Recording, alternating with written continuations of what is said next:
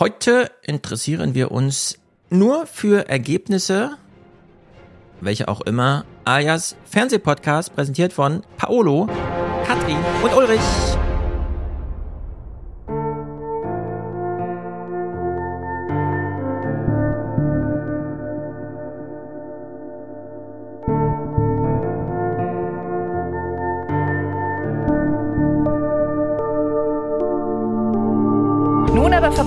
Sich ein mit 100 Milliarden Textdokumenten gefüttertes Chatprogramm, das nicht nur Moderationen, sondern auch Gedichte, Witze und Hausarbeiten schreiben kann, die sehr menschlich und individuell klingen. Und zwar, indem es die Wahrscheinlichkeit von Wortfolgen abschätzt. Die Kernfrage ist immer, benutze ich das Werkzeug oder benutzt das Werkzeug mich?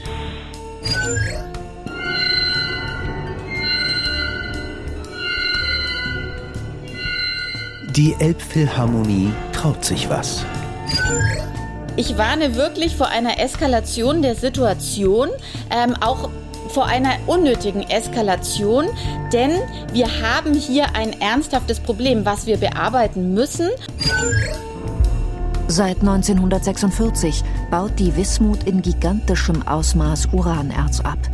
Wismut, ein Deckname, der das eigentliche Ziel verschleiern soll. Die Sowjets brauchen das Uran für ihren Weg zur Atommacht. Im Ahrtal. Unter einem Weinberg. Hier wollte die Bundesregierung das atomare Inferno überleben. 18 Kilometer Bunkerstollen.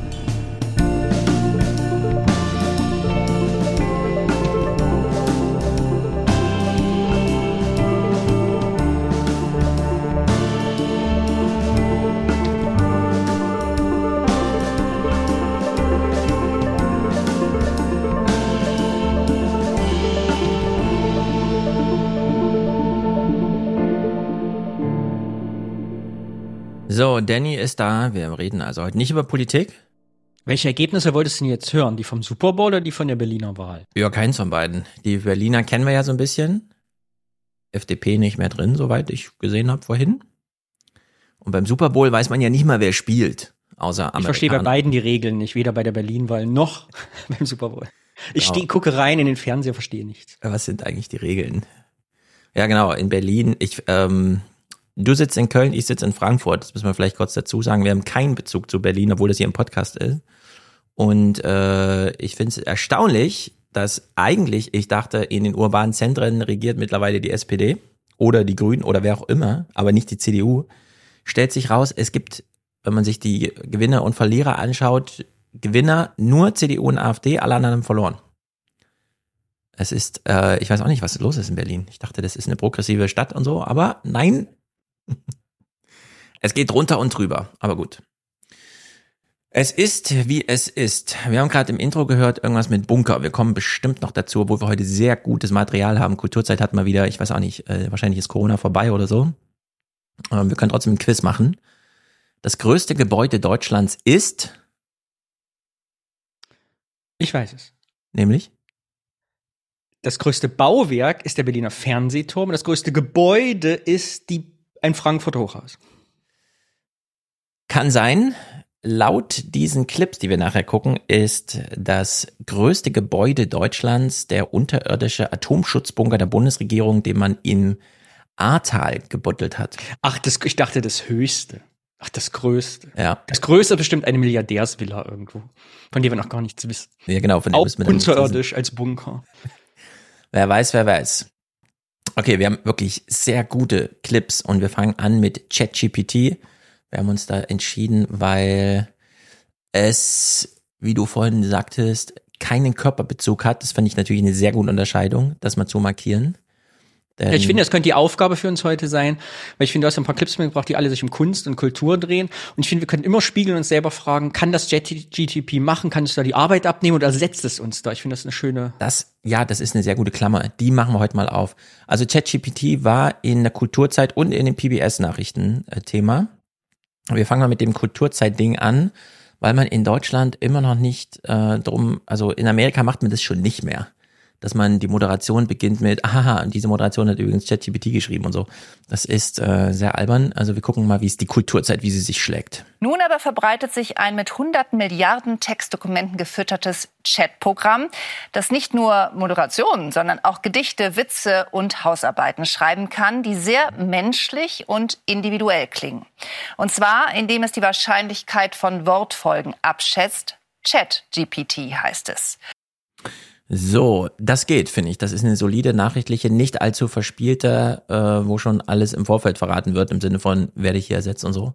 Also ganz gut. Und so ging es auch weiter mit den, äh, mit der kleinen O-Ton-Olympiade. Man hat sich, ähm, na gut, können wir mal überprüfen, ob uns das weiterhilft, wie dort im Fernsehen drüber gesprochen wird. Oh, ich muss hier klicken. Die Kernfrage ist immer, benutze ich das Werkzeug oder benutzt das Werkzeug mich? Ach, es kommt diese alte Diskussion wieder auf uns zu, die wir seit wirklich über 150 Jahren haben, dass wenn immer eine neue Technologie aufkommt, äh, das Ende von irgendetwas beschrieben wird. Die Fotografie war das Ende der Malerei bekanntlich. Ja, irgendwie ist es schizophren. Auf der einen Seite KI kann nichts, auf der anderen Seite haben wir Angst vor dem, was KI schon kann. Ich finde drei gute O-Töne. Insbesondere die alte Diskussion. Seit 150 Jahren reden wir angeblich darüber, äh, ob jetzt irgendwas ersetzt wird und so. Du kommst jetzt aus dem Kunstmetier. Wir können uns hier schon mal fragen, ob ChatGPT bei dir irgendetwas ersetzt oder vielleicht sogar hervorhebt. Das ist ja dann so der Gegenentwurf, den man hier mal wieder, denn was hat die Fotografie mit der Malerei gemacht? Wie würdest du es in Kürze? Ich würde sagen, nicht mit der, ich würde sagen, die Fotografie hat die Malerei erweitert. Also ja. man sagt ja klassisch, Fotografie hat ja dazu geführt, du brauchst keine Porträtmaler mehr, du brauchst keine Landschaftsmaler mehr und ne, weil Fotografie konnte das irgendwann besser und man wollte natürlich auch damals, oh, man kann es jetzt fotografieren lassen, das ist ja die wahre Kunst jetzt, da kann man meine Seele festhalten und jetzt, wer genau. muss für acht Millionen Porträt kaufen, das kann jetzt jeder Demokratisierung des, ja. äh, des sich abbilden lassen oder der Abbildung und hat natürlich aber dann gleichzeitig völlig neue Kunstrichtungen hervorgebracht, die er ohne die Fotografie, glaube ich, sich niemals entwickelt hätte. Also warum hätte Van Gogh anfangen sollen, äh, abstrakte Stimmungen zu malen, wenn er es auch hätte abfotografieren können? Genau, also man könnte durchaus sagen, die Fotografie hat überhaupt erst so ein Korridor geschaffen, in der Gemälde aber dann halt einen echten sozusagen Gebrauchswert oder eine echte Kunst, Kunsteinflugschneise und so weiter hatten. Ja, und, und allein von der Technik finde ich es aber interessant, weil er eben sagte mit, dass immer wenn eine Technik aufkommt, äh, weil das ja im Moment auch bei ChatGPT die Diskussion ist, kann das jetzt Künstler setzen, machen es das arbeitslos, überflüssig, mhm. die Kreativität an sich. Aber ich erinnere mich, als ich angefangen zu fotografieren, war zum Beispiel noch Meisterzwang, da durfte ja gar nicht Fotograf werden. Also als ich 16 war, die erste Kamera in der Hand habe, wusste ich, das ist eigentlich für mich beruflich gar keine Zukunft, weil du musstest noch einen richtigen Fotobetrieb das haben. Das wurde dann abgeschafft, ich glaube 98 oder so, ich weiß, oder ein bisschen früher. Und das hat ja den Grund, warum ich überhaupt äh, auch Dienstleistungsfotografie machen konnte, irgendwann davon leben, von Leuten Fotos zu machen, weil das dann erst möglich war, weil das das Handwerk nicht mehr nötig war, um zu fotografieren. Ne? Also du brauchtest nicht mehr ein handwerkliches Wissen, ja. um zu wissen, wie man gute Fotos macht, weil es ging halt von selbst, weil Digitalkameras einfach da waren. Und so ist das bei JetGDP halt auch. Warum muss ich mich hinsetzen und jetzt meine Künstlertext auf meiner Website schreiben, wenn das auch JetGDP einfach kann? Das ist jetzt keine Leistung mehr quasi. Ne? Ja. Wenn das genauso gut kann wie ich oder besser. Ja, das ist ja, also das wusste ich gar nicht. Dass, ähm, ich dachte, Fotografie ist schon immer so mehr Kunst als Handwerk gewesen. Also dass man da kein man braucht ja dann auch Künstlerfotografie darf, war, durftest du immer werden, könntest du machen, aber du durftest eben, wenn du ein Fotostudio haben wolltest oder ah. Auftragsfotografie machen, musstest du eben einen Meister haben. Aber ah. eben auch nur, weil es ja sinnvoll war, die Leute wollten ja Qualität haben. Du musst wissen, wie lege ich Filme ein, was ist eine Brennweite, wie werden die Objektive gewechselt, wie halte ich das sauber, wie entwickle ich was, wie archiviere ich auch Fotos, war, glaube ich, auch wichtig. Heute auch egal, mhm. dass man das negativ noch hat.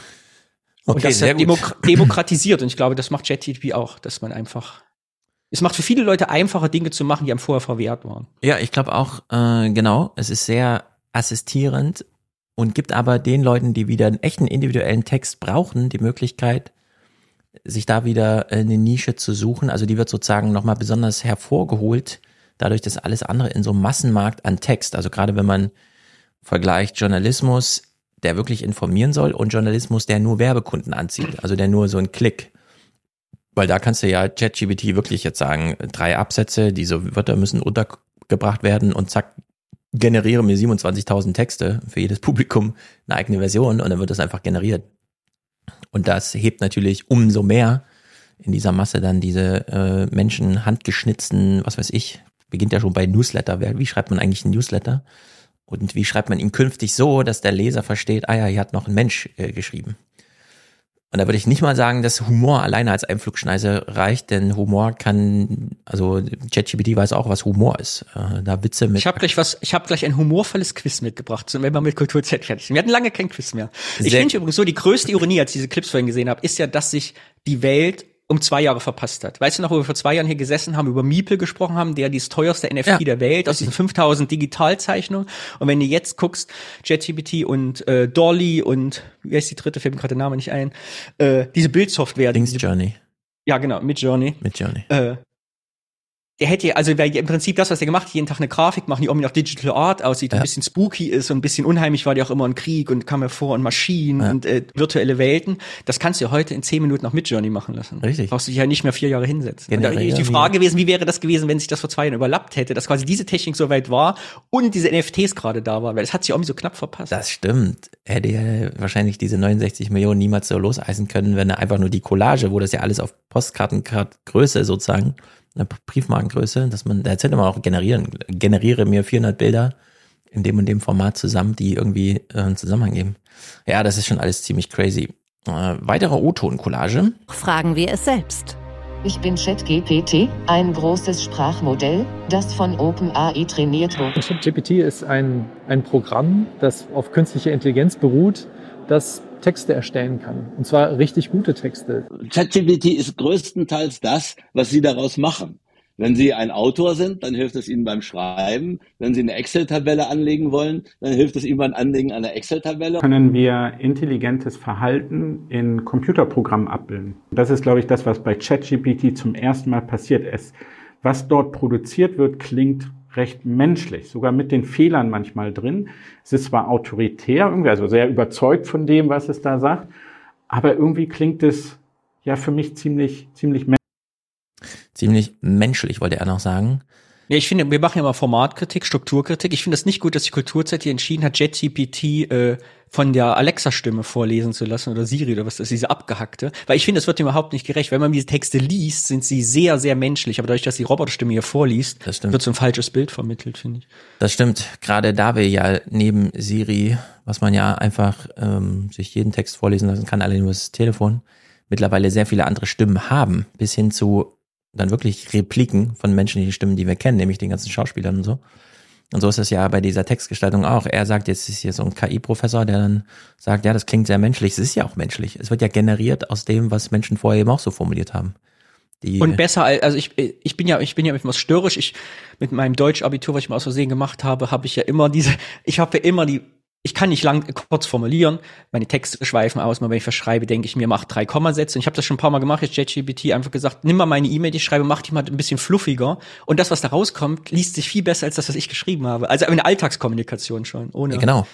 Gerade E-Mails, das ist ja schon ziemlich formal. Man hat eine Anrede, zwei Absätze, vielleicht so ein einleitendes Ding. Da kann man ja ganz wunderbar lernen, wie das zu optimieren ist. Und dann nähert es einfach an den gewohnten, gelernten Standard an. Das ist ja auch mit fast allen nachrichtlichen Texten so. Also, keine Ahnung, das sind dann schon die Kommentare auf Seite 1, aber das ist in so einer FAZ oder Süddeutsch ist es auch nur so zwei Spalter, diese Leitartikel, Glas- und Filter-Aufmacher, den würde ich nicht ersetzen wollen, aber die Nachrichten, Politik, Nachrichtenlage von Seite 1, die ist eigentlich ganz wunderbar an ChatGPT auszulagern. Also da bist du ja man braucht halt ein bisschen mehr als das, was beim Sport äh, schon lange funktioniert. Das sind einfach Ergebnisse in Toren, wann sind sie gefallen und dann aus den, keine Ahnung, Abläufen des Spiels. Es geht 90 Minuten, wenn die Tore knapp hintereinander fallen, muss man das halt kurz betonen und so, solche Sachen. Also ist man sehr strukturiert. Das kann man jetzt auch mit so politischen Geschehen irgendwie machen. Gerade ich könnte mir aber auch vorstellen, ich bin jetzt kein Journalist, aber mir in der Kunst, wenn ich es mir so vorstelle, wie es mir schon hilft, was ist meine eigentliche Arbeit? Wenn ich sage, ich als Journalistin oder Journalist will recherchieren, Sachen herausfinden, dann kann ich ja viel mehr Fokus drauf setzen, wenn ich weiß, dass diese Fakten, was ich rausgefunden habe, zusammenzubauen, kann die KI dann irgendwie besser. Da brauche ich nicht mehr so viel Zeit. Also ich brauche nicht vier Stunden an einem Text zu feilen und kann das anderweitig benutzen. Genau. Es ist auch so ein bisschen, also jeder schreibt ja anders Bücher, aber die Bücher, die ich jetzt geschrieben habe, die beiden sind ja komplett vorbereitet im Sinne von, ich weiß, was ich unterbringen will und in welcher Reihenfolge und so weiter. Und dann setze ich mich hin und formuliere quasi nur noch von Quelle zu Quelle. Und daraus ergibt sich so ein roter Faden. Und das ist ja auch wiederum so eine Arbeit bei der ChatGPT. Wenn ich da sage, hier, das sind meine Quellen, die ich gerne unterbringen möchte, finde Formulierungen, die von Dings zu Dings führen und dann gebe ich ihr die Zitate vor, die ich unbedingt im Text haben will. Die sollen unveränderlich drinstehen. Das sind meine Quellen, sozusagen die Clips, wie im Podcast. Äh, und der Weg dazwischen, ja, ich soll Vorschläge machen. Ich muss dann das editiere ich einfach ein bisschen. Ich muss das kurz dokumentarisch festhalten, weil ich sag immer zu ChatGPT ihm und du hast gerade, ich gebe ihr das vor also, und nicht es, also diese, ich bedanke mich auch mal bei ChatGPT, wenn ich was geschrieben habe. Ja. Also wir. Die, Maschi die Maschine. Die Maschine. Ja. Das Produkt. Wir hören hier nochmal Robert Lepenis ähm, mit einem streitbaren O-Ton, sagen wir es mal so. Den neuen Präsidenten der Karlshochschule beschäftigt, wie sich ChatGPT an Unis auswirken wird. Die neue Technik könnte das Täuschen perfektionieren. An großen Unis, quasi eher so eine Massenabfertigung von, von Studierenden, fällt ein Plagiat durch ChatGPT natürlich nicht so schnell auf. Eben weil die äh, Lernenden keine Zeit haben, das da genau nachzugucken. Ähm, und das sagt eher was über das System aus als über ChatGPT. Die Studierenden sollen das Tool ruhig benutzen, aber sie sollen es darstellen, wie sie es benutzt haben und kritisch reflektieren, warum und wie sie es genutzt haben. Ja, Wolfgang hat ja zuletzt äh, zitiert, wie die Unis damit umgehen, dass sie nämlich eigentlich ganz hart verbieten, ChatGPT zu benutzen, weil man das nicht als Quelle angeben kann, da ChatGPT selber wieder eine Quellenlage hat, die man nicht nachvollziehen kann. Also selbst wenn man dokumentiert, dieses Textstück hier ist von ChatGPT, ist dann so ein bisschen wie bei der Wikipedia, also genau die gleiche Argumentation eigentlich. Dieser Text ist nicht zitierfähig, da Wikipedia selbst ja nicht die Quelle ist, sondern jemand anderes. Man müsste dann die Quellen nachvollziehen, wie es, und das ist ja weithin heute bei, zumindest bei den aufwendigen Artikeln dokumentiert. Man müsste dann sozusagen übers Bande äh, Wikipedia zitieren und dann die Quellenlage nochmal mitzitieren. Und da ist man ja sozusagen äh, ja, also ist schwierig und äh, ist nicht gestattet. Und so ist es. Ich denke, Wissenschaft, ich denke, Wissenschaft ist nochmal eine Sonderform. Aber ich muss gerade, als ich erzählte, ad hoc dran denken, wie es immer früher bei uns in der Schule hieß, wo man eben keine Quellenangaben machen musste und so. Äh, benutzt, ihr dürft keine Taschenrechner benutzen. Ich finde so, so, so, eine, so, so ja. dieses selbe Niveau an Technik ist das auch irgendwie, dass man da sich so sperrt, aber irgendwann denkt. Nein. Genau. In Schulen denke ich aber wieder, würde ich es zulassen. Ich weiß noch, unser Lehrer, unser Physiklehrer hat uns zehn Jahre nach dem Abi damals mal durch die Schule geführt und meinte auch, äh, ja, wenn die Kinder, also wenn wir da in der Klasse irgendwas haben und dann sage ich auch zu denen, ja, google das doch. Ne? Also kriegt der Lehrer eine Frage und sagt, google das doch. Also schafft ihr doch die Kompetenz drauf, das selber auszurecherchieren. Und das fand ich irgendwie interessant, weil in den Schulen meiner Töchter jetzt äh, ist ein krasses Handyverbot. Also die können nicht einfach im Unterricht, weil sie es gar nicht bei sich haben. Es muss im Schrank eingeschlossen sein. So, und das ist auch so eine interessante Lage, weil in der Schule musst du die, also in der Schule gilt ja diese, du brauchst diese Quellen eins zu eins und musst sie anfügen, nicht so wie dann im Studium. Wobei ich dann wieder denke, ja, und dann sollen sie tatsächlich einfach ihr Handy rausholen. Warum sollte man denn den Unterricht von anderen Lebenssituationen so krass unterscheiden?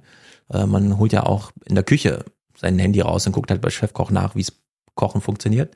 Also in der Hinsicht, das ist wirklich interessant. Aber ich habe von, ich habe von, äh, von wissenschaftlicher Arbeit ja überhaupt keine Ahnung. Aber wäre es nicht möglich, eine zweite KI zu erfinden, die, die das Geschriebene auf Quelle testet? Also dass man sagt, rausfindet, gibt's das? Also wo ist das her? Oder ja, so diese Art von, ähm, also das ist jetzt super knifflig, weil wir haben ja die Softwareanbieter, die nach Duplikaten suchen, also die Plagiate suchen. Die suchen aber Wortfolgen, die sich schon woanders finden, auch in anderen Sprachen und können so ein bisschen, wurde wahrscheinlich danach übersetzt und so nachvollziehen. ChatGPT gibt dir aber jedes Mal eine andere Wortfolge für die gleichen Inhalte, also bei den gleichen Aufgaben unterschiedliche. Und davon müsste man, also man könnte das äh, sehr gut Faktenchecken machen, solange klares Wikipedia-Wissen vorliegt oder so, wobei es da dann wahrscheinlich auch richtig liegt. Aber nachzuvollziehen, wo ChatGPT das her hat, ist super schwer, weil der Text ist ja, also es steckt einfach nicht im Text drin. Sondern das ist dann wirklich einfach gewürfelte Sprache. Und da gibt's ja keine weitere Komplexität. Das sind halt die paar Worte, die man hat und das ist zu wenig Anhaltspunkt. Also in der Hinsicht, ja, das setzt uns also schon. Also geht's gar nicht um Plagiat, sondern dass man es nur nicht selber ausgedacht hat. In dem Falle dann ja, genau du hast die Arbeit abgegeben, aber es ist, man kriegt es nicht mehr in die Kategorien des Plagiats unter und du hast dir trotzdem die Arbeit nicht gemacht. Du hast trotzdem einen illegalen Shortcut genutzt. Also das ist schon eine interessante Herausforderung, die sie da haben, was auch bedeutet, dass kein Professor, egal welcher Lehrstuhl, egal welches Fach, dann drum kommt, sich damit zu beschäftigen. Denn egal. Demokratisierung des Betrugs. Jetzt kann endlich jeder sich das leisten, Ja, genau. die mit Ghostwriter. Kann jetzt wirklich jeder machen und äh, das betont der Lepenis hier auch nochmal. Was ich gut finde an der derzeitigen Diskussion, ist, dass sie eben so grundlegende Fragen nochmal neu aufwirft. Nämlich die Frage, was machen wir denn eigentlich in der Uni und wofür produzieren wir Texte ähm, jetzt als Forschende, aber auch für jeden Student, jede Studentin fragt sich jetzt, ja, wofür mache ich das eigentlich? Wofür schreibe ich meine Hausarbeit? Wofür schreibe ich ähm, Examen, wenn das doch die Maschine kann? Und natürlich kann es die Maschine eben nicht. Das sagt er so am Ende, ne? Natürlich kann es die Maschine nicht. Ich denke, sehr viele werden feststellen, oh doch, die Maschine kriegt es ganz schön gut und sei es nur, dass man selber dann nur noch einen fertigen oder vorher schon vorhandenen Text nochmal überarbeiten muss, statt ihn von Grund auf zu schreiben. In der Hinsicht würde ich sagen, hm, mal abwarten, wie sich das weiterentwickelt. Ich wäre unter den Gesichtspunkten jetzt doch nochmal gerne Student und würde da nochmal äh, sozusagen mit einem gewissen Antrieb da so richtig eintauchen in die Möglichkeiten. Ich denke mir, in so irgendwelchen Foren oder so im Flurgespräch geht's ganz schön ab, gerade unter Studierenden, was das Ausloten und Weiterverteilen des Wissens über die neuen Möglichkeiten so angeht. so ein bisschen wie früher als Napstar kam, weißt du, und man sich das, jeder hat so die besten Tricks und wo man was sich wie holt und so. Erstmal weitergegeben. Also die Herausforderung ist riesig.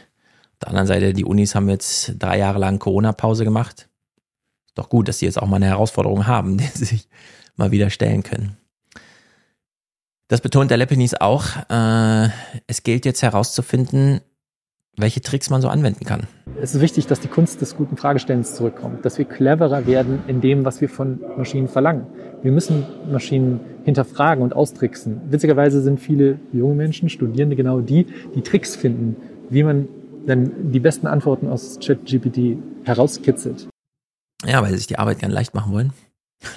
Nee, ich glaube vor allem, es wird ein neuer Beruf werden. Ich bin mir ganz sicher, jetzt wo ich, ich habe auch viel damit rumgespielt, auch mit, äh, mit den Bildsoftware und so. Du, genau, diese, dieses Handling, also dieses AI-Händler irgendwie, also Ja. im Sinne von Handling, also Steuerer, dass man irgendwie, also du brauchst quasi keinen Texter mehr, der Werbetexte schreibt, du brauchst eigentlich jemanden, der Controlling macht. Funktioniert das gut? Was muss ich eingeben? Wie, was kommt raus? Für wen ist das geeignet? Was ist die Zielgruppe? So. Genau. Ich glaube auch. Also äh, gibt verschiedene Sachen, dass die ersten, sagen wir auch gleich, äh, Bücher für Kinder so entstanden sind, sowohl was Text als auch Bildgeneration angeht.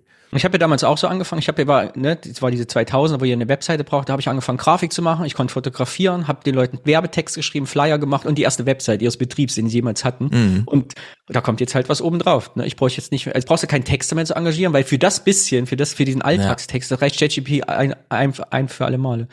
Ja, das ist, ich habe das immer noch im Ohr, wie Frank Rieger damals so, eine, so einen Vortrag über künstliche Intelligenz und sowas und Automatisierung bei der IG Metall gehalten hat, also vor acht, neun Jahren oder so.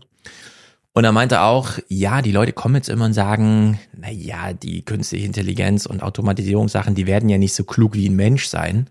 Und er meinte so, ja, für 80 Prozent der Berufe, die man so hat, reicht ja auch die, der IQ einer Maus. Und das stimmt. Das sind sehr häufig diese Abläufe oder jetzt, wenn man sich so lustig macht über Excel bedienen und so weiter. Das wird spätestens, wenn die 10 Milliarden von Microsoft, und die zielen ja nur darauf ab, das in Office einzubauen und so, wenn da erstmal Optimierung stattgefunden hat, bin ich auch mal gespannt, was dann noch bleibt. Ähm, die Kulturzeit hat sich dann auch hier, das ist natürlich so ein bisschen albern und zeigt auch, ja, große Orientierungslosigkeit. Bleibt noch eine Frage. Kennst du Kulturzeit? Ja, ich kenne Kulturzeit. Es ist eine tägliche Kultursendung. Was könnte man besser machen? Es gibt viele Möglichkeiten, wie man eine Fernsehsendung wie Kulturzeit verbessern kann. Einige Beispiele Okay, könnten sein. lassen wir das. Ist der erste Anfang. Schnell So. wegspulen. Genau, wir lassen sie mal nicht so leicht davonkommen. Wir gehen dann mal die Liste durch, die ChatGPT hier entwickelt hat. Mehr Diversität in Bezug auf die Themen und die Menschen, die in der Sendung vorkommen. Ja, man könnte zum Beispiel mal, nachdem man wirklich fast jeden Tag gefühlt irgendwas Neues zum Thema Antisemitismusvorwürfe bei der Documenta jetzt immer noch abfeiert, weil mal wieder ein neues Gremium und so weiter. Was ist bei TikTok gewesen im letzten Monat? Kein Bericht dazu bei Kulturzeit. Und bei TikTok findet sehr viel Kultur und Kunst statt, vor allem mit massenhaft Publikum. Der Rest des Internets wurde auch weithin ausgespart. Man hatte immer so den Eindruck, wenn die Kunst keinen In Ansprechpartner in Form eines Intendanten hat, ist sie für Kulturzeit nicht relevant. Ist Ja, da bisschen gibt's ja gleich noch ein paar Clips, glaube ich, im NRW-Forum. Da passt das ganz gut rein, glaube ich. Sehr gut. Es erinnert mich immer wieder an die Sportberichterstattung in der FAZ, wo der Arno Hecker als Leiter des Ressorts auch immer wieder gesagt hat, Leute, geh doch mal zu den Skatern unter der Brücke, die machen doch auch Sport, die bewegen sich den ganzen Tag. Ist das nichts für euch und so? Nee, heute ist Pressekonferenz der Eintracht und so und dann hängen sie halt da rum. Zweitens, was ChatGPT hier Kulturzeit vorschlägt, eine größere Vielfalt an Meinungen und Perspektiven, um ein breiteres Publikum anzusprechen. Ja, wie wär's mal mit nicht nur 71-Jährigen und dann also mehr Perspektive. Drittens, mehr Interaktion mit dem Publikum. Wann gibt's da mal Audiokommentare? Wann spricht man da mit den Zuschauern? Wann lädt man uns zum Beispiel mal ein? Zum Beispiel durch soziale Medien oder Live-Events. Kulturzeit Live-Event, das fände ich gut hier in Mainz. Viertens eine größere Nutzung von neuen Technologien. Oh, hört, hört. um die Inhalte der Sendung zu bereichern. Ja, finde ich sehr gut. Fünftens mehr Fokus auf lokale Themen und Geschichten, um die regionale Identität der Zuschauer zu stärken. Das ist natürlich so ein Trigger-Ding. Äh, ChatGPT hat irgendwas mit Kulturzeit, Journalismus, Fernsehen und so weiter. Also wird das Lokale nochmal betont. Ja, aber ich finde Kulturzeit sowieso echt alles, was man, ich finde, einmal im Monat müsste Kulturzeit mindestens einmal, was man so als Bauerntheater bezeichnet, wenn so Kleinstädte irgendwas machen, da müssen die auch mal hinfahren eigentlich, sich mal mit den Leuten unterhalten, was eigentlich die Motivation ist, wenn in Magdeburg ein kleines, selbstorganisiertes Rentnertheater auftritt. Ja, die freie Theaterszene, genau. Mehr tiefgründige Analysen und Hintergrundberichte, um ein besseres Verständnis der kulturellen Phänomene zu vermitteln. Also manchmal denkt man sich auch, da sitzt ein Oberlehrer irgendwie hinter ChatGPT, aber ich finde das irgendwie eine gute Liste. So insgesamt, sie ist natürlich extrem unkonkret und man weiß dann auch nicht, aber nicht unklug. Hier sieht man schon, die Redaktion hat zu Recht mal nachgefragt. Wir kommen nicht drum rum. Das Quiz des, der Woche. Bist du bereit? Ich bin bereit. Ich habe ein Quiz vorbereitet. Mhm. Okay. Weil wir haben ja immer hier Strukturkritik. Wir machen es ja manchmal auch lustig, wenn wir selber was absurd finden. Jetzt bist du aber ja neuerdings Operngänger geworden und bist mhm. ja in der, in der Hochkultur jetzt beheimatet und zu Hause fast. Und deshalb jetzt das Quiz. Warte, bevor du sagst Hochkultur, wir haben in den 29ern auch so einen Kommentar bekommen, so eine Mail von jemandem, der auch schrieb, ah ja, Oper und so für die Reichen, Hochkultur, pipapo. Und dann hat Wolfgang den sehr klugen Satz zurückgeschrieben, die Oper ist nicht Hochkultur oder so, sondern Subkultur. Die Reichen gehen schon längst nicht mehr in die Oper, sondern trinken irgendwo teure Getränke im Skiresort. Und es stimmt, die Oper ist mittlerweile Subkultur geworden. Das ist nicht mehr das Westend-Publikum, sondern es ist sehr viel breiter, aber gleichzeitig enger auf so einem anderen Gebiet. Also los, ich bin bereit für dein Quiz. Ich habe JetGTP gefragt, eine Frage, und sie wollen fünf Sachen ausspucken. Und eine davon hat nicht JetGPT geschrieben, sondern ich. Und das gibt's wirklich. Und du musst jetzt raten, was es wirklich gibt. Und okay. ihr alle auch, wer hier zuhört. Also, die Frage ist, Hallo ChatGPT, kannst du mir fünf lustige erfundene Witze darüber schreiben, welche Beiträge Kulturzeit berichten könnte? Natürlich, hier sind fünf erfundene Witze über Themen, die Kulturzeit berichten könnte. Erstens, Kulturzeit berichtet heute über den neuen Trend, Bücher nicht mehr zu lesen, sondern nur noch deren Buchdeckel zu sammeln. Experten sagen, es ist eine neue Form der Kunst. Aha. Zweitens, Kulturzeit präsentiert heute die neueste Errungenschaft im Bereich Musik. Schlafkonzert, bei dem man einfach schläft, während ein Klavierkonzert im Hintergrund läuft. Es ist die ultimative Kombination aus Kultur und Entspannung. Beide schon mal sehr gut. Drittens, Kulturzeig zeigt heute eine Kunstausstellung, bei der der Künstler die Leute dazu einladen, ihre Handys auszuschalten und einfach nur die Kunst zu genießen. Ein bahnbrechender Schritt für die digitale Entgiftung. Viertens. Kulturzeit stellt heute eine neue Theatertechnik vor. Die Schauspieler spielen alle ihre Rollen rückwärts, was zu einer völlig neuen Art von Theater führt. Und fünftens, Kulturzeit berichtet heute über die neueste Technik im Tanzbereich, den sogenannten Standtanz, bei dem man einfach nur stehen bleibt und gar nicht tanzt. Es soll eine Herausforderung für die traditionelle Vorstellung von Tanzen sein. Ich finde, werden alles gute Beiträge, könnte alles vorkommen. So, wie viele hat jetzt ChatGPT geschrieben? Vier. Und einen hast du geschrieben. Ja. Das Handy ausmachen ist von dir, weil das passt. Es gibt, also ich habe eines ist drin, was es wirklich auf jeden Fall gibt, weil ich es gegoogelt habe und ich habe es danach geschrieben. Also eine der Sachen könnte wirklich ein Kulturbeitrag sein, weil es stattgefunden hat. Äh, ich würde jetzt mal sagen, weil es gefühlt ein bisschen aus der Reihe fällt, dieses Handy ausmachen. Nein. Falsch. Das Buchdeckel lesen. Nein, ChatGPT geschrieben. Das, also das mit dem Buchdeckel lesen ist sehr gut. Theater rückwärts spielen hast du geschrieben. Das fünfte. Richtig. Ja. Es gab ein, äh, äh ein Theater Magdeburg hat man den Glöckner von Notre Dame rückwärts gespielt letztens. Irgendwann Aber was heißt das rückwärts? So szenenartig also, rückwärts? Nee, ich glaube wirklich oder? rückwärts. Ich weiß es nicht genau, ich habe es nur gelesen. Aber wir werden nicht rückwärts gesprochen haben. ich ja bin nicht tiefer eingestiegen als für diesen Gag. Aber es hätte ein Kulturbeitrag sein können, weil er stattgefunden hat, dieses Theaterstück. Sehr gut. ChatGPT hat sehr gute Vorschläge gemacht. Das wäre vielleicht wirklich die, aber die Symbiose für äh, die, äh, weil du sagst hier, der, der, die Bücher sind tot und Print, äh, einfach nur noch Buchdeckel drucken, dass man die zu Hause hat. Und den Rest hat man eigentlich digital. Man hat trotzdem diesen Buchdeckel aber zu Hause. Ja. Finde ich eigentlich spektakulär. Ja. Ähm, Lesen wir mal das Wie so ein zweite vor. Plattenalbum durch. Ich weiß jetzt zum Plattenalbum durch. Das zweite war, Kulturzeit präsentiert heute die neueste Errungenschaft im Bereich der Musik. Das Schlafkonzert, bei dem man einfach schläft, während ein Klavierkonzert im Hintergrund läuft. Es ist die ultimative Kombination aus Kultur und Entspannung. Ehrlicherweise, ich habe mir das immer gewünscht. Ähm, es ist ja nicht die pure Dekadenz, immer möglichst Oper Reihe 1 zu sitzen, sondern da kann ich einfach mit meinem Bein nach vorne rutschen. Da habe ich einfach Platz. Es ist sehr viel bequemer als in diesen Reihen. Und ich wünsche mir eigentlich, dass ich, wie ich zu Hause Musik höre, da setze ich mich ja auch nicht aufrecht auf den Stuhl und höre zu, sondern lege ich mich aufs Sofa, auf den Sessel, keine Ahnung, und esse vielleicht noch was dabei, dass man das auch mit Live-Musik macht. Ich verstehe ein bisschen, dass man ein Publikum zusammenrafft, also jeder aufrecht sitzt, damit mehr Leute auf wenig Fläche passen und so. Aber irgendwie denke ich mir, es muss noch anderes möglich sein. Und Da heißt es ja nicht wie in der Oper immer jetzt bitte jetzt husten, sondern bitte jetzt nicht mehr schnarchen, ja, um die anderen Gäste nicht zu stören. also ChatGPT hat es, äh, ich finde das sehr gut. Wir sollten das im Auge behalten. Und wir Ich fand es jetzt nur ganz witzig als Anekdote, das Quiz, weil es wirklich ein, also es schreibt wirklich gute Witze runter, schöne Scherze, Ja. aber auch nicht so unrealistisch, dass man denkt, es ist Blödsinn, sondern wir schwimmen da selber, was ist echt, was ist nicht echt und ja. Ja, ich meine, wenn du so eine, du hast eine Agentur, sollst irgendwie kreativ arbeiten, gefordert ist ein Konzept für irgendwas. Brainstorm ist ziemlich gut, wenn sich viele Leute trauen, erstmal einen ganz blöden Vorschlag zu machen, weil man dann so eine Gesprächsgrundlage hat. Die kommen aber meistens nicht. Die Warm-up-Phase ist immer viel zu lang.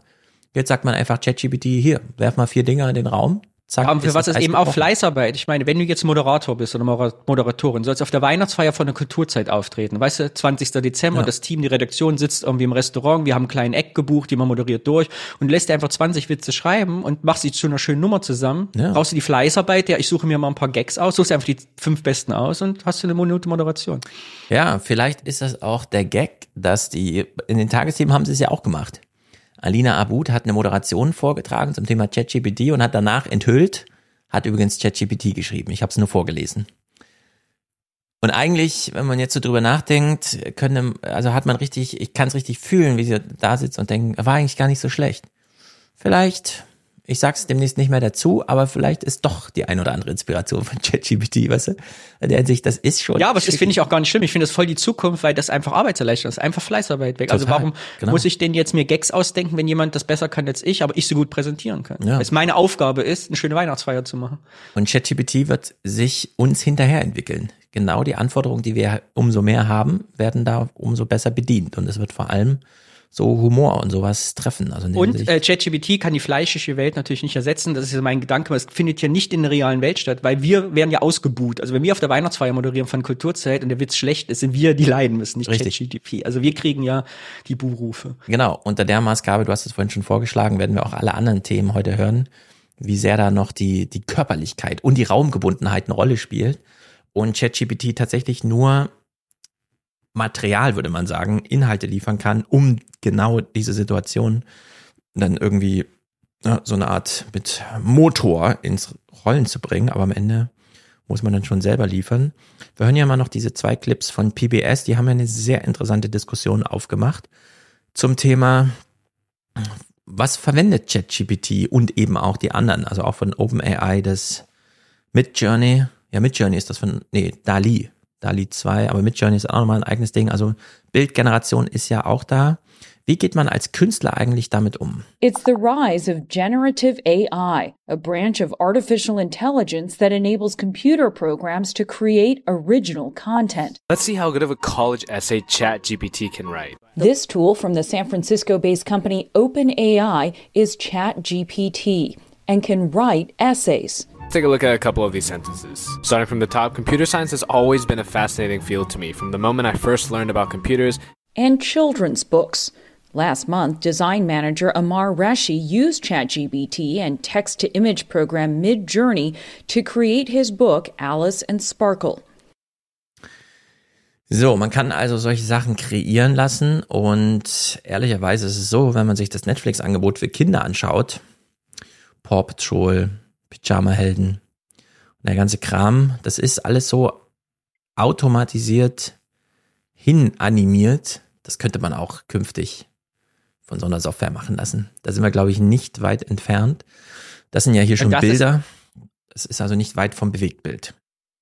Genau, und das ist die, äh, ich will nicht sagen Gefahr, aber das ist das Spannende, was die nächsten Jahre meines Erachtens passieren wird, wie jetzt hier bei dem Kinderbus. Eine tolle Zeichnung, die sehr gefällig ist, ein Mädchen mit schönen großen Augen, was irgendwie sich ein Kindschema macht, der kleine Roboter, der nicht gefährlich aussieht. Ja. Und jetzt bei der Kunst ja auch. Du, es ist ohne Problem zu sagen, generiere mir ein Bild, was gut aussieht, den Leuten gefällt und geil ist. Und am Ende bei der Kunst natürlich auch, was die Leute auch kaufen. Also generiere mir etwas, was so einen Look hat, dass die Leute es so attraktiv finden, dass sie Geld dafür ausgeben. Genau. Und genau, also Konsumkunst. Mhm wie nennt sich das, Gebrauchskunst, Handwerkskunst. So. Ja, und es ist besonders tricky, denn man darf das mit diesen Mashups, Kunst ist immer Mashup, wir stehen auf den Schultern der Riesen und so weiter, nicht überstrapazieren. Alles, was wir in diesem Bild sehen, haben andere Menschen schon mal so entwickelt. ChatGPT macht hier nur Replikation, aber eben mit Neukombination. Das heißt, man könnte auf dieses Bild gucken und sich denken, es ist nicht mein Roboter, aber ich habe doch so einen ähnlichen mal in meinem Kinderbuch verwendet. Und äh, immer mehr Künstler finden ihre Werke da so wieder. Here's how it works. To create new content, these programs are trained on datasets of existing content that hold text, images, video files, or even code scraped from the internet. Some artists say this amounts to appropriating their work without permission. I do hyperrealistic drawings. Including South African artist Jonah Dry. This scares me. It makes a huge part of my practice somewhat redundant. Hey artists, if you've been wondering if AI has been using your art to train itself, I figured out where to look.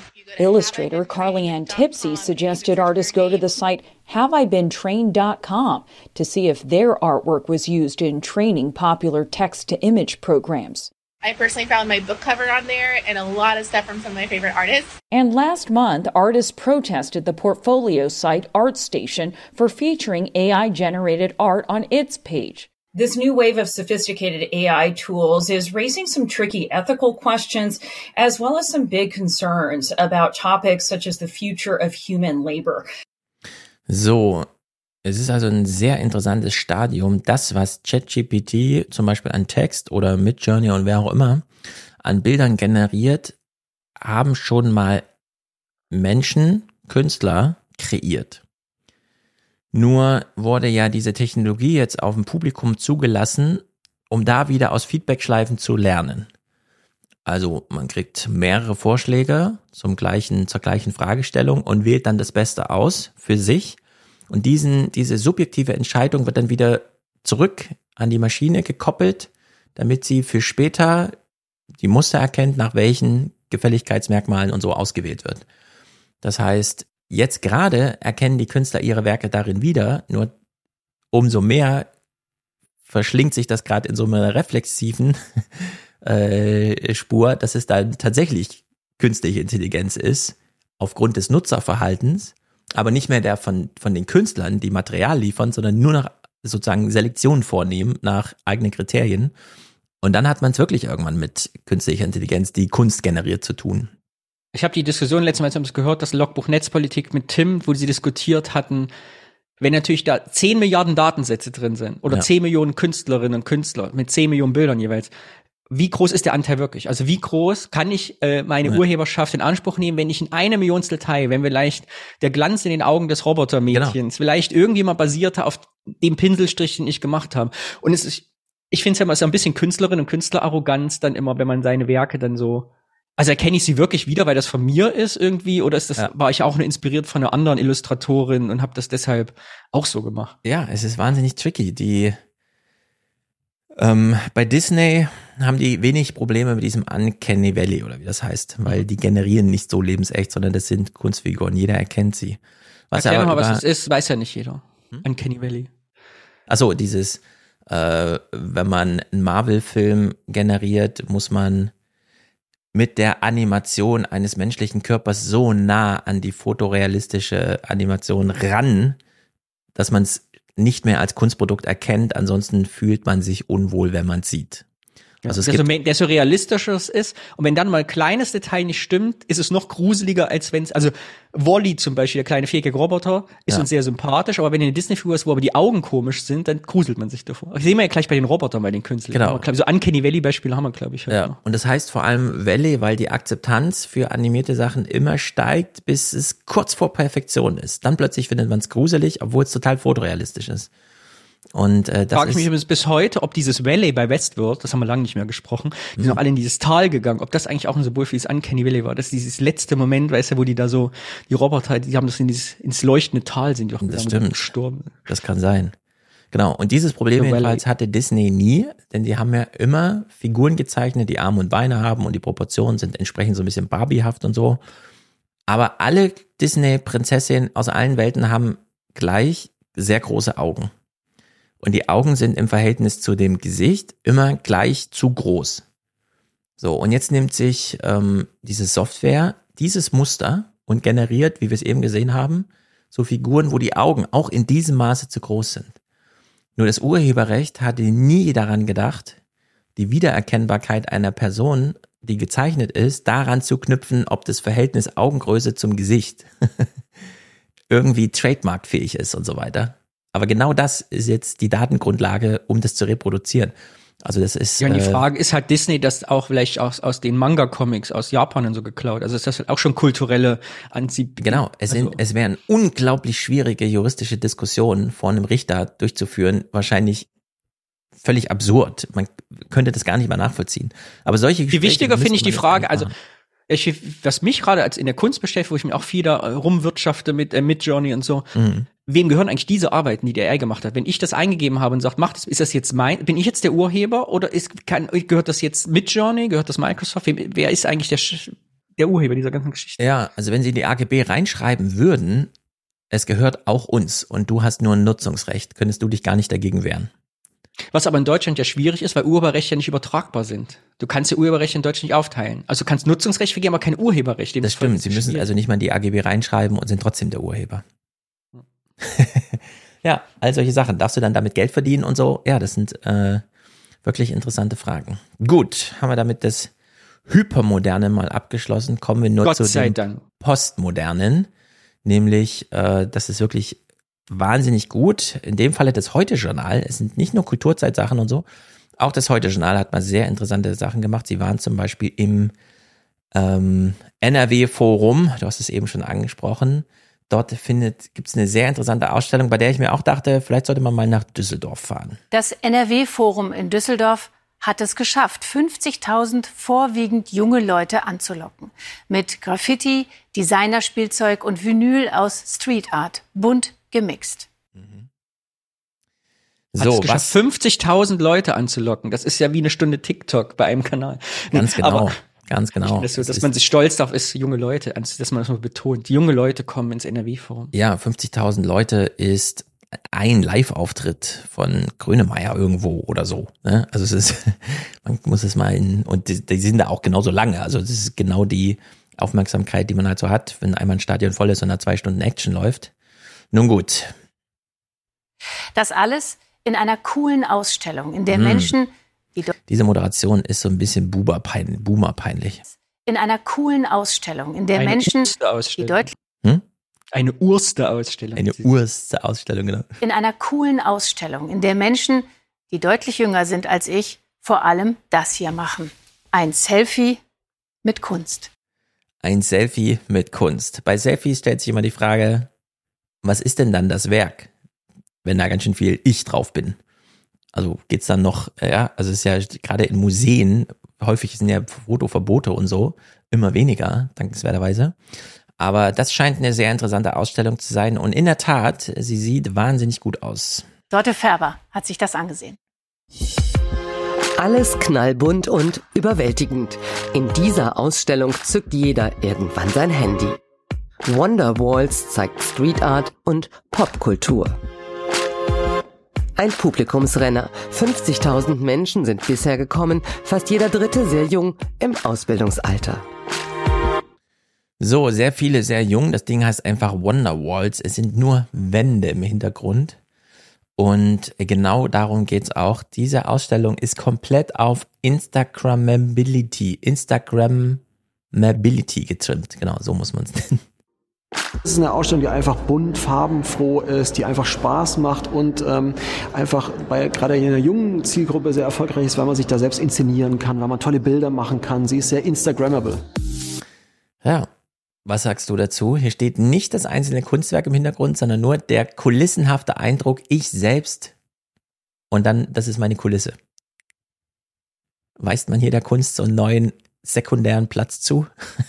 Ich kenne ja den Alon, der hat mir mal die, der gerade gesprochen hat, die Chance gegeben, auch immer im NRW-Forum meine Fotos zu zeigen, Mhm. mm. ausgestellt und ein, äh, an einem Workshop teilgenommen. Und äh, das hat das NRW-Forum ja sowieso sich auf die Fahnen geschrieben. Immer finde ich dieses einfach mal was Ja. anders machen raus. Die hatten ja auch die Böhmermann-Ausstellung damals, also dieses ja Kunst, Kitsch, Kommerz und wieder alles in also junge Leute anzuziehen einfach. Mhm. Ja, ich finde das und das ist ja auch wieder Haptik. Also die, die, du, du ist halt was anderes als Instagram. Du gehst halt raus und Instagrammelst. Also es wird dann erst zu Instagram, wenn es fotografiert ist. Aber da hängt's halt in echt und in anfassbar.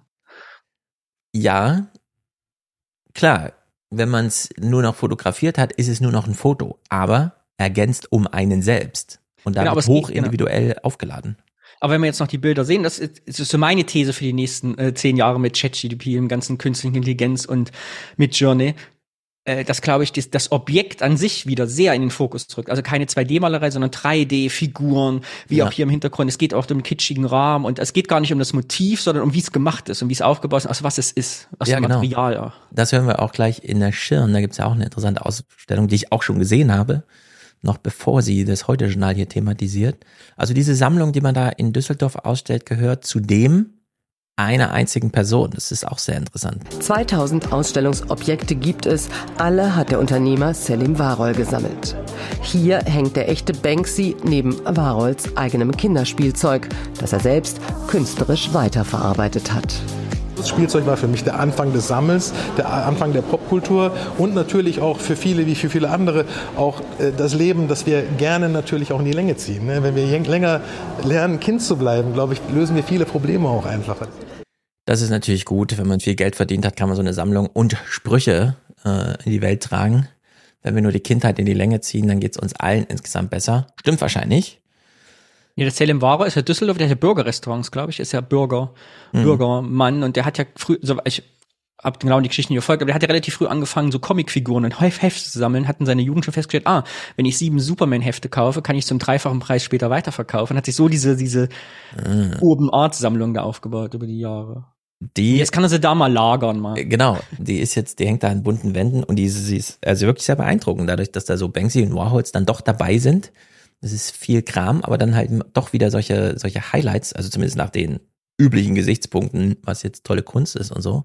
Ja, aber finde ich aber ganz geil, dass, also wieder vom Modest runterzuholen, dass- dass eben da der Banksy zwischen dem ganzen Prödel halt, wie Das man hier sagt, hängt, dass es nicht so, du brauchst kein White Space, du brauchst nicht um den Banksy einfach eine sieben mal sieben Meter freie Ja. Fläche daneben, damit es wirken kann, sondern es ist das, was es eigentlich war, Urban Art, so. Genau, es ist dicht, dicht, dicht. Und man könnte auch das Quiz machen, durchzugehen und zu erraten, was ist denn ja eigentlich der Banksy und was ist der ganze Rest? Also kriegt man, gelten eigentlich die Maßstäbe, die man, die sich so im Kunstbetrieb, vor allem im Kunsthandel eingeschlichen haben, gelten die eigentlich so als Sehgewohnheit, gerade wenn sehr viele zum ersten Mal ins Museum gehen. Ähm, es ist nicht nur Aber die natürlich kann sie aber der Aussteller natürlich wieder Krit äh, Konsumkritik in der Kunstwirtschaft, äh, dass natürlich der Herr Warhol sich damit natürlich mit seinen eigenen Exponaten, die auf jeden Fall jetzt wieder teurer weiterverkaufen kann, die da hängen. Das stimmt. Sie werden immer weiter aufgeladen. Das Flywheel dreht sich da ganz gut.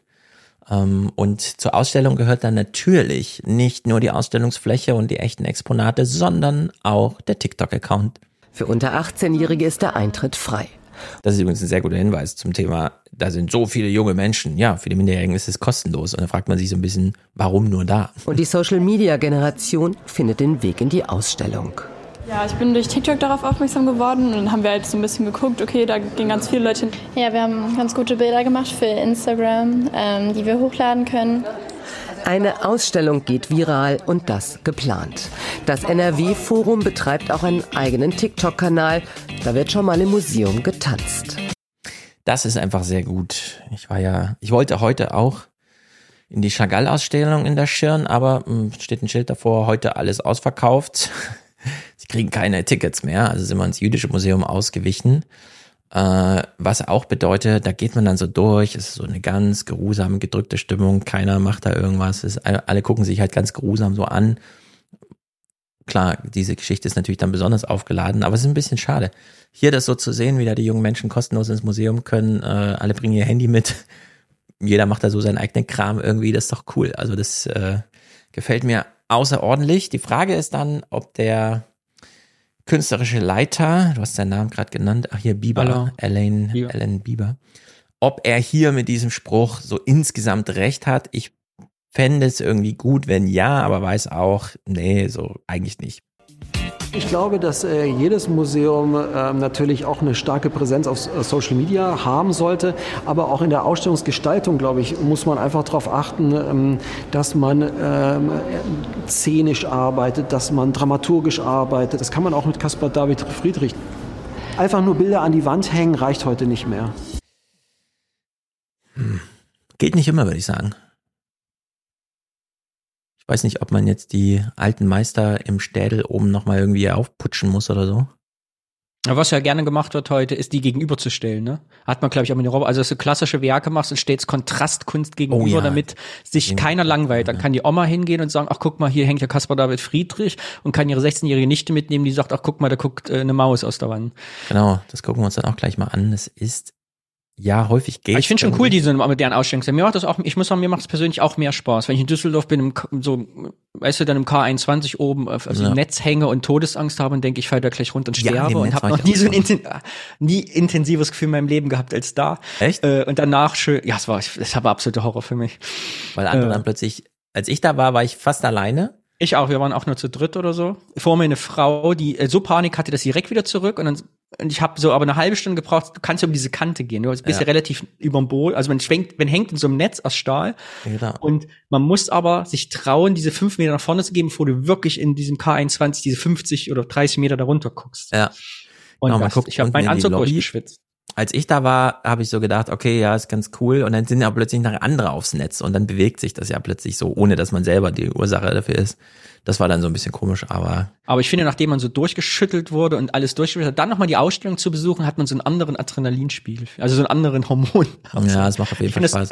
Du musstest auch diesen, diesen komischen Anzug da anziehen, damit nichts runterfällt und so, ne? Ja. Also ist eine interessante Erfahrung. Äh, wir hören mal hier dieses Finale. Sie hören, äh, haben noch mal so eine Wortspende von so einer älteren Frau eingesammelt. Irgendwie ist es ein Bezug zur Neuzeit und zur Jugend, die mich mit 71 Jahren dann auch ein bisschen ja, beflügelt. Wonderwalls macht vielen Spaß und zieht auch Menschen ins Museum, die selten dort sind. So, zieht auch Menschen ins Museum, die selten da sind. Das klingt ja hier jetzt so, als wären die Jungen besonders selten im Museum. Da würde ich mal Die fragen, sind, die sind ja auch nicht sehr alt. stimmt Also das sie hatten ja nicht viel? Chancen. Na, ich meine, wer geht denn ins Museum? Wenn ich ins Museum gehe, ich bin immer wieder überrascht, dass dann doch relativ verrückte, also im jüdischen Museum heute war so eine Männergruppe einfach, die, die hätte man jetzt nie dort vermutet. Die sind einfach so durch. Die Aber ich würde deine These unterstützen, weil ich glaube, junge Menschen sind ganz häufig im Museum, weil sie müssen. Also ich war, wenn auch. ich überlege, bis ich 18 war, ich war in wie vielen Gedenkstätten, in Museen, Richtig. in Kunstführungen ich war. Genau, die Schule bringt's mit sich. Und witzig fand ich auch so, wie sie meinte, das bringt ihr so einen Bezug zur Neuzeit. Als ob dieser Begriff nicht schon belegt war mit anderem. Sie gilt, für sie ist das jetzt so die Neuzeit, die jungen Menschen, die auch in der Gesellschaft irgendwas machen. Zum Beispiel buntes Zeug gut finden. Also in der Hinsicht äh, sehr witziger Bericht. Und jetzt schwenken wir mal in die Schirn um. Ganz kurz, ich muss aber sagen, weil wir noch mehr Zuschauer, ich finde, ich Appell an die deutsche Medienlandschaft. Es müssen mal wieder auch alt, also von Laien, Bürgern und Bürgerinnen Verrisse kommen. Ich mag das immer nicht, auch bei Kulturzeit, immer wenn so Leute wie wir die sich immer freuen, wie schön sie da sind, man hört eigentlich nie mit. Ich finde das total scheiße. Was ist das hier? Das ist das Schrecklichste, was ich je gesehen habe. Ich wünsche mir wieder mehr polemische Kritik im Fernsehen. Das halten wir mal ganz fest im Hinterkopf gleich. Wir sind nicht weit davon entfernt, dass ich das auch noch mal genauso aufrufen möchte im Metier Musik, denn es geht drunter und drüber. Vorher aber drei Clips aus Frankfurt. Niki, der heilige Phallus, wie auch immer das in ihrer Sprache äh, heißt, hat hier eine Ausstellung, ähm, die ziemlich spektakulär ist, die auch sehr viele schon äh, sehr gut fanden, die äh, häufiger so Museen auch professionell beobachten. In der Hinsicht ähm, sehr gut, dass das äh, heute Journal auch hier in Frankfurt vorbeikam. Ich würde nämlich sagen, das ist eine Ausstellung, die auch sehr Instagrammable ist. Zu Beginn ihres Schaffens schießt Niki de Saint-Phal auf Gipsreliefs mit Farbbeuteln gefüllt. Ihre Wut richtet sich Anfang der 60er Jahre gegen die Konventionen und Machtverhältnisse der Zeit. Sie zielt auf ihren Vater, der sie als Kind missbrauchte, auf Männer insgesamt und Politiker in der Phase des Kalten Krieges, hier Kennedy und Khrushchev. So, politisch aufgeladen, persönlich aufgeladen, viele bunte, große Kunstwerke äh, in einer sehr, also wirklich spektakulär hübsch hingerichteten Schirn. Ähm, du bist ja ein, ein Experte für Farbverläufe. Ich guck mal, ob hier in dem folgenden Clip, ähm, es sieht recht wild und bunt aus, ob wir auch den Raum insgesamt mal zu Gesicht bekommen. Die Ausstellung in Frankfurt hat das gesamte Werk der französisch-amerikanischen Künstlerin im Blick. Von frühen Gemälden bis zu ihren großen Skulpturen, den berühmten Nanas. Die Identität der Frau beschäftigt Niki de Saint-Phal ihr Leben lang. Sie zeigt sie als Mutter, Braut und Ehefrau, in Rollenbildern gefangen und alternd, unzufrieden beim Tee. So, wir haben also, und das, die Schirn, gerade das obere Dachgeschoss da, kann man sich so vorstellen, als wahnsinnig langen, ich weiß nicht, wie lange der ist, 100 Meter, 150 Meter oder so. Einen sehr langen Gang, sehr breit, da kriegt man viel unter. Und er wurde in einem ganz gleichmäßigen Farbverlauf von rot zu lila gestaltet. Also nichts besonders mega auffällig, wenn man nicht drauf achtet, sieht man gar nicht, dass es ein Farbverlauf ist so sich, wie sich auch meine Lichter im Hintergrund so ganz langsam nur anpassen. Jetzt gerade ist es lila, muss aber nicht zwingend so bleiben. Und so ist das hier auch. Und ich habe mir die Wand so angeguckt und habe mich gefragt, wie macht man das eigentlich? Äh, dass man, also wenn man dran tritt, sieht man eine Farbe. Und dann geht man ein Stück weiter und sieht eine Farbe. Das ist nirgendwo, dass man sieht, ach, hier ist jetzt wieder ein Bruch und so. Das ist so, sondern es ist ganz gleichmäßig. Äh, es ist wirklich crazy. Also ich habe keine Ahnung, wie man sowas macht.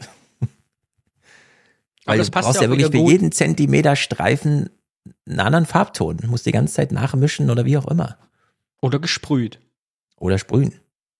Aber wer weiß, ein Geheimnis. Aber das passt ja auch gut, wie der äh, Alan Bieber gerade gesagt hat, mit, es reicht nicht nur Bilder an die Wand zu hängen. Da ist ja auch wieder ein Goodie dazu. Man denkt, ah, guck mal, krass, ich stehe am Anfang des Ganges und sehe diesen riesen Farbverlauf. Genau. Wirkt dann auch über die Kunst hinaus. Man läuft ja auf der einen Seite rein und sieht dann, ah ja, Hinten ist eine andere Farbe. Und bis dahin. Man will Spannung haben in Ausstellungen, so. Man will ja. heutzutage ein bisschen was geboten kriegen. Genau. Und du siehst ja hier auch, der Boden ist ja, also du hast ja so klare Laufflächen. Das ist natürlich so dieses Geh nicht zu nah dran und so. Man traut sich dann auch nicht darüber zu laufen.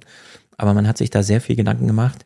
Es ist insgesamt ziemlich gut und ein Jubelfest der Frau. Die prallbunten Nana. Weil ich ja gerade finde, weil irgendwie geblieben, also jetzt in der allgemeinen Wahrnehmung, wie so Signature, also was so Künstlerinnen und Künstler schaffen, weil diese Nanas kennt ja, glaube ich, jeder, diese, diese Figuren, auch. die Frauen, ne? Die hängen überall, gibt's kleine, gibt's, glaube ich, sogar in Buchhandlungen als Kopie zu kaufen, so, ja. wie man sich mal auf den Tisch stellt. Genau. Ist ja cool, wenn man was geschafft hat, was so. Das stimmt. Ich glaube, dass wir ja jede Künstlerin, jeder Künstler gerne haben, dass so ein Signature von einem übrig bleibt, ja, wenn man sich Die haben so eine eigene Ikonografie, genau. Sie ist ja jetzt auch schon 20 Jahre tot oder so. Aber diese Dinge bleiben. Die prallbunten Nanas sind Niki de Saint-Phals Befreiungsschlag. Sie sind selbstbewusst und stark. Eine Art Liebeserklärung an die Weiblichkeit. Am Anfang waren auch sie umstritten. Besonders eine gewaltige, begehbare Nana, die sie unter anderem mit ihrem neuen Lebenspartner Jean Tanguy schuf, betrachteten 1966 viele als skandalös. Doch am Ende gewinnen die fröhlichen Frauen die Herzen der Betrachter. Die Nana ist dann diese Figur, die so kraftvoll, voluminös äh, erscheint und quasi wirklich das Jubelfest der Frau ausruft. Das Jubelfest der Frau, ja, das ist äh, irgendwie eine sehr gelungene, sehr hübsche und eben nicht zu große. Man geht so rein und selten hat man ja im Museum, finde ich, so dieses, ach schade, dass hier schon vorbei ist. Sondern häufig sind sie eigentlich irgendwie zu groß. Und hier ist so, man läuft so lang und am Ende steht nochmal so ein riesiger, glitzernder Penis, den sieht man auch hier hinter ihr. Der ist ungefähr doppelt so groß wie ich. da kann man sich dann nochmal fotografieren und fragen, wer steht hier besser? Und dann geht man wieder raus. Und dann hat man so eine halbe Stunde irgendwie äh, Spaß gehabt da drin. Also ist wirklich sehr gut. Diese andere Ausstellung mit den Robotern in Baden-Baden finde ich auch sehr gelungen. Well, I, I es sind Gäste der anderen Art, die hier für die Ausstellung Transformers ins Museum Frieder Burde eingeladen wurden. Künstliche Wesen, die in Dialog treten mit den BesucherInnen und den Meisterwerken von zum Beispiel Georg Baselitz oder Jackson Pollock. Ryan Genders Roboter Maus hat sich durch die Wand gefressen und unterhält sich mit den berühmten Kerzen von Gerhard Richter. Two weeks, you, um... I'm gay. I'd like to be a poet. Die maskierte Androidin Female Figure von Jordan Wolfson lädt zum Tanzen ein. Ja. Beeindruckende Interaktion zwischen Mensch, Kunst und Maschine. Zu sehen bis 30. April in Baden-Baden. gruselig. Das ist Uncanny Valley. Eben. Schaudert's mich. Ja, lädt das zum Tanzen ein. Nee, man traut sich gar nicht richtig ran. Aber ja, sieht sehr beeindruckend Also ich glaube, wenn man aus. hinter dieser Skulptur steht, die ja so eine komische Todesmaske aufhat, Ja. die Gelenke knickt, wie sie sie fast ein bisschen überdehnt und auf High Heels vor diesem Spiegel steht und eine dauerhafte Beinhaltung einnimmt, die man so gar nicht durchhören kann und dann sagt, oh, ich habe jetzt Bock mitzutanzen. Ich glaube, dem ist nicht mehr zu helfen. Genau, der muss ich dann hinterfragen. Jetzt haben wir ja hier begonnen, darüber zu reden, dass die da das NRW-Forum auf Instagrammabilität trimmen. Und sie haben das ja selber mit diesem Anspruch gemacht, viele junge Leute, was sie soweit erreicht haben, durch, es ist ziemlich kostenlos, da reinzugehen für junge Menschen. Der gleiche Tenor, es ist Kunst für junge Leute, finde ich hier im Folgenden völlig falsch. Es geht um Musik in der Elfi. An der Elbphilharmonie in Hamburg setzt man jetzt auch junge Akzente. Die Konzertreihe Visions will das futuristische Haus nicht mehr nur mit Bach und Beethoven füllen, sondern auch mit Werken junger experimenteller Komponistinnen und Komponisten. Und tatsächlich, die ersten Abende waren ausverkauft, wie es Van Rieken zeigt. War die Elfi schon mal nicht ausverkauft, frage ich mich da. Oh, das ist Musiker.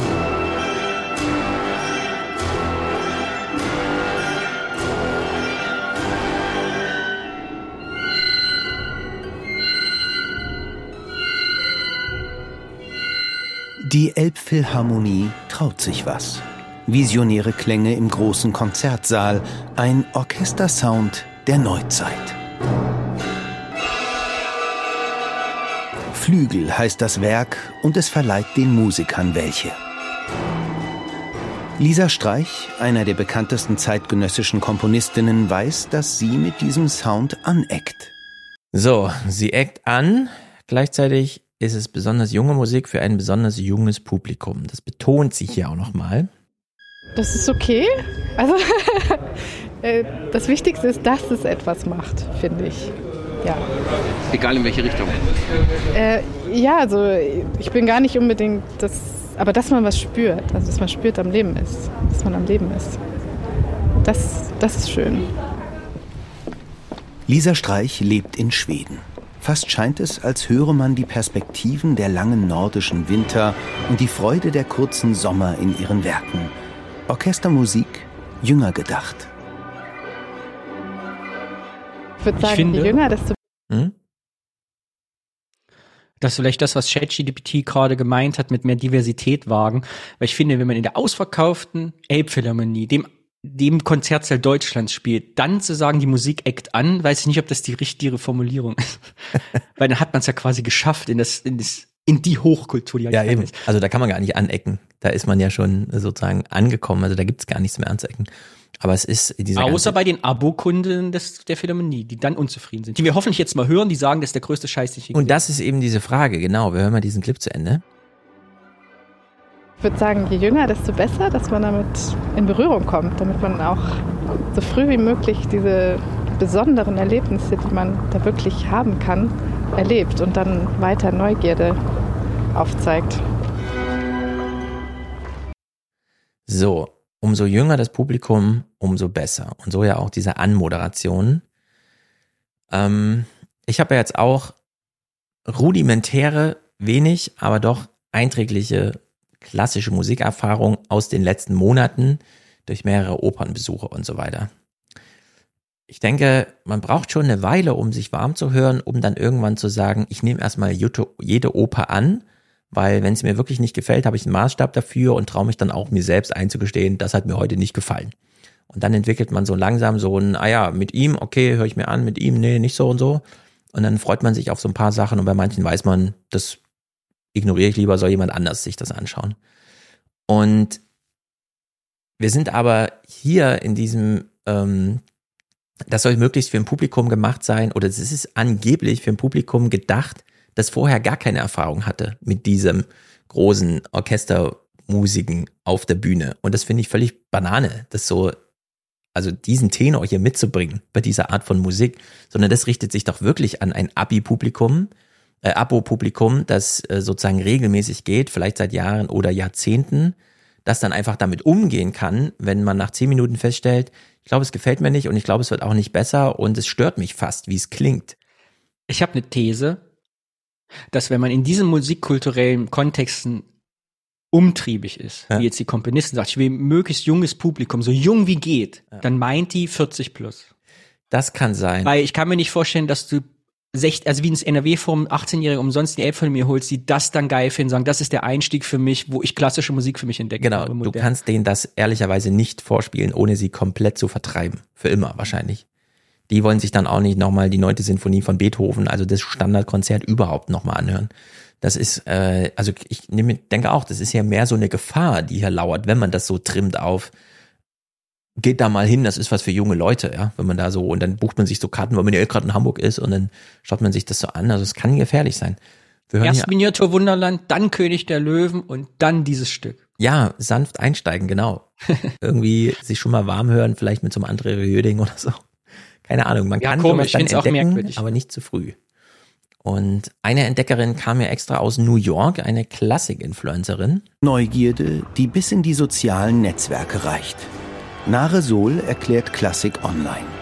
Die Kalifornierin hat mehr als 500.000 Abonnenten, die meisten nicht englischsprachigen davon in Deutschland. Sie trägt das Visionsfestival auf ihren Kanälen raus in die neue Welt. Uh,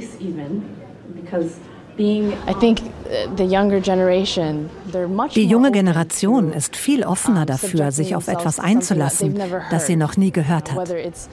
Ob das nun neue Techniken sind, neuer Sound. Uh, ich glaube, im Vergleich zu dem, was viele so denken, ist die junge Generation viel offener für klassische uh, oder zeitgenössische Musik. Ich warne davor. Ich hänge dieser, also ich widerspreche dieser These einfach komplett, indem ich sage, das Gegenteil stimmt. Meiner Meinung nach. Ich würde das nicht wagen, hier so Schulklassen hinzuschleppen und zu sagen, das ist ein cooler Einstieg. Das kann nach hinten losgehen. Aber ich glaube, das mein, ich, ich meine, aber so ist ja auch schon über 30. Ich glaube, ja. das sind, also wenn mit Jungen meinen klassische Leute was anderes. Ich weiß es nicht. Ja, das, sie meinen wahrscheinlich wirklich 40-Jährigen.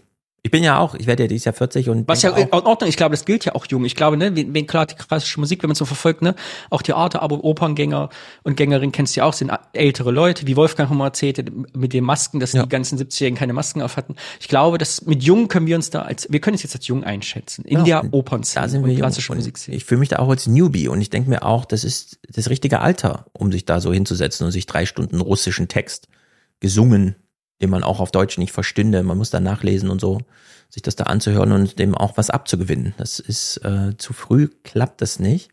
Hm, hier mal noch ein paar Hörproben, bevor wir dann nochmal Wortspenden vom Publikum hören.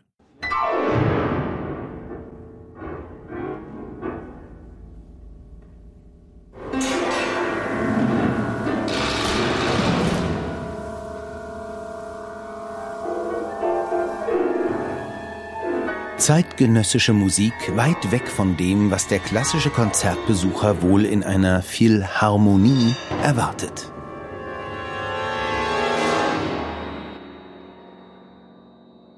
Also es geht an Leute mit offenen Ohren und mit Neugier. Es geht an Menschen, die jetzt nicht von vornherein eine klare Vorstellung haben, ah, Orchester macht klassische Musik, klingt wie Beethoven oder so oder klingt wie Harry Potter Soundtrack, sondern man muss echt reingehen und sich überlegen, was könnte man denn alles mit einem Orchester noch anstellen.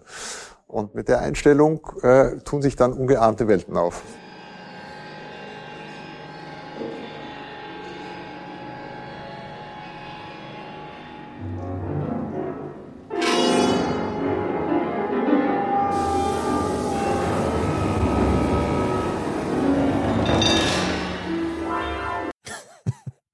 Also er hat ja eigentlich verraten im Subtext, was kann man denn noch damit anstellen?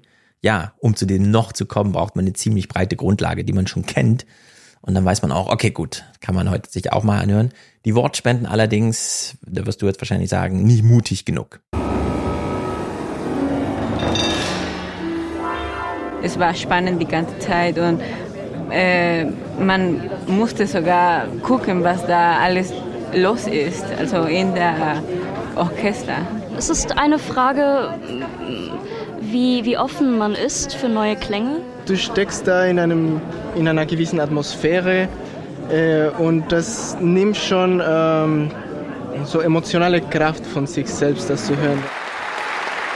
Lisa Streich weiß, was sie mit einem Orchester anstellen kann und wie man Emotionen erzeugt. Ihre Form der musikalischen Visionen hat sie eigens für die Elbphilharmonie geschrieben. Einzigartig wie das Konzerthaus selbst.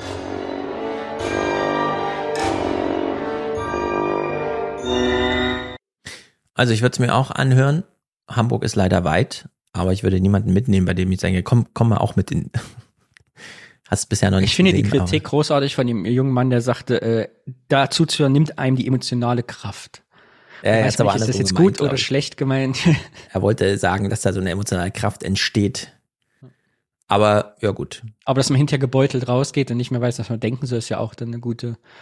Ja, das finde ich Man eben kann man in beide Richtungen denken. ne? Wir haben jetzt in Frankfurt hier im Bockenheimer Depot, also ein ehemaliges Straßenbahnlager, die Oper Blühen gesehen, die nur 75 Minuten geht. Und man würde es auch nicht gerne länger hören, aber für die Zeit, wie man es hört, ist es ziemlich spektakulär, weil man wirklich dem was abgewinnen kann, wenn man ganz vorne sitzt. Wir haben wieder Reihe 1, also ich saß wirklich in Hand, in Griffweite zur ersten Geige.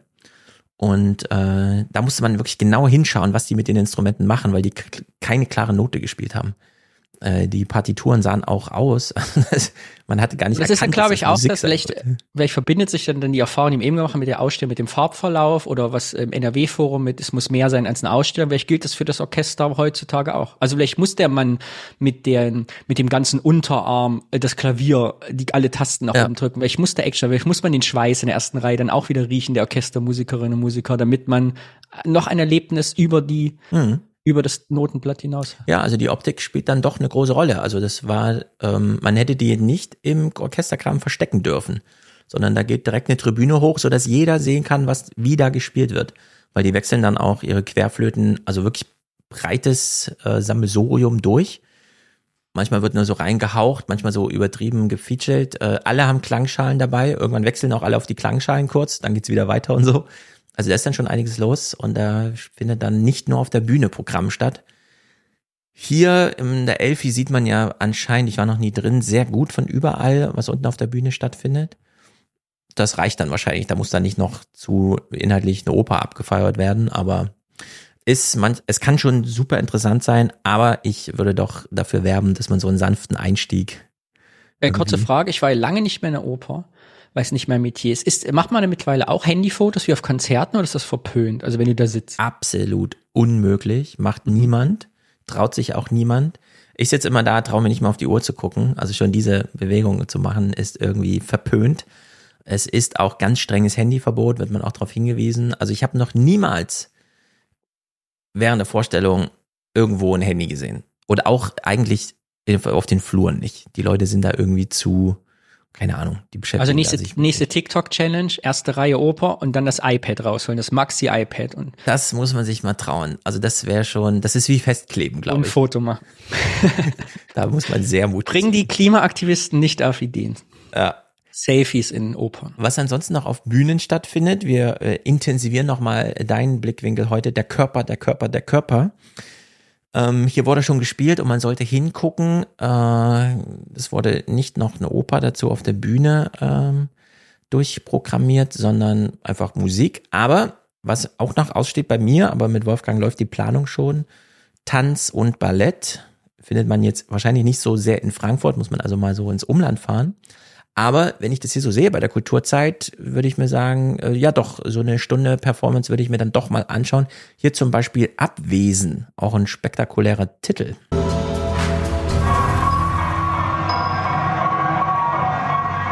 Eine Bewegungssprache finden für ein großes Thema unserer Zeit. Abwesenheit. Drei Tänzerinnen erforschen das Dasein, das sich anfühlt wie eine Illusion.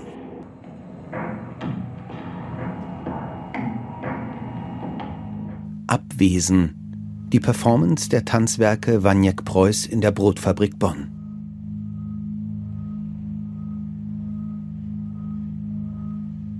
Es geht um Abbilder unseres Seins in der digitalen Welt und wie der Körper darauf reagiert. Großartig, minimalistisch. Abwesen. Nächste Vorstellung am Freitag. Nicht schlecht irgendwie. Auch sehr Instagrammable, aber da wird man wahrscheinlich auch nicht einfach filmen. Wie auch immer. Hast du schon mal sowas gesehen? Ja, Tanz, also so Tanz, also ich habe nie, also ich bin kein Freund nicht, aber ich bin, geht, mich zieht's nicht in reines Tanztheater mhm. oder tanzperformative Sachen, aber so Theaterstück, wo viel sowas stattfindet, das schon. Und ich, ist ja meine, das sage ich ja immer, das muss man halt live sehen. Du musst da sitzen und musst die Geräusche, die die Füße auf der Erde machen von den Leuten halt hören, die da auftreten ja. und das Atmen und dann, dann bist du da drin. Wenn man das jemand ausschnittshaft sieht, ist es ja immer so ein bisschen albern fast, weil ja. man sich nicht, nicht versteht, was da passiert. Ne? Ja, als wir hier in Frankfurt bei Blühen waren, habe ich auch einmal, das war leider zu kurz, ich habe es dann so verpasst nachzuprüfen, aber wo ich auch so vorne saß und haben die gerade mit den Füßen getrommelt? Also hat das Orchester gerade mit den Füßen getrommelt, so, ne? Äh, also solche Sachen passieren dann schon. Also diese Albernheit des Sehens kann ich nur jedem empfehlen, dass er nicht gemacht geht in solche Theaterstücke, weil es verliert sich da immer total. Außer ja. es ist wirklich schlecht, die Leute buhen, dann ist es auch so albern. Aber normalerweise ist man in diesem Klima, also man nimmt das nicht so wahr wie jetzt hier auf dem Monitor. Ja, ja genau, wahrscheinlich. Und wer da so eine Art Verkostung machen will, es gibt die Tanztage in Berlin.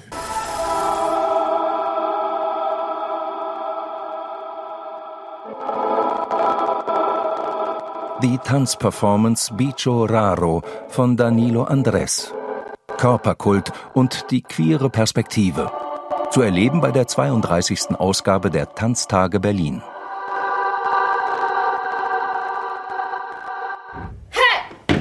Auch dabei das Duo Matria, Motherland und der traditionelle argentinische Männertanz der Gauchos, der Malambo, nun aus weiblicher Perspektive als Rebellion. Die Tanztage Berlin, noch bis zum 21. Januar. So, die Tanztage Berlin. Was auch immer, das erste erschien mir ja so eine ähm, Videokunst zu sein, der der Körper aber einen maßgeblichen, also es war gruselig, wer es nur als audiomäßig hört, muss man, glaube ich, nicht nachschauen. Sah sehr komisch aus.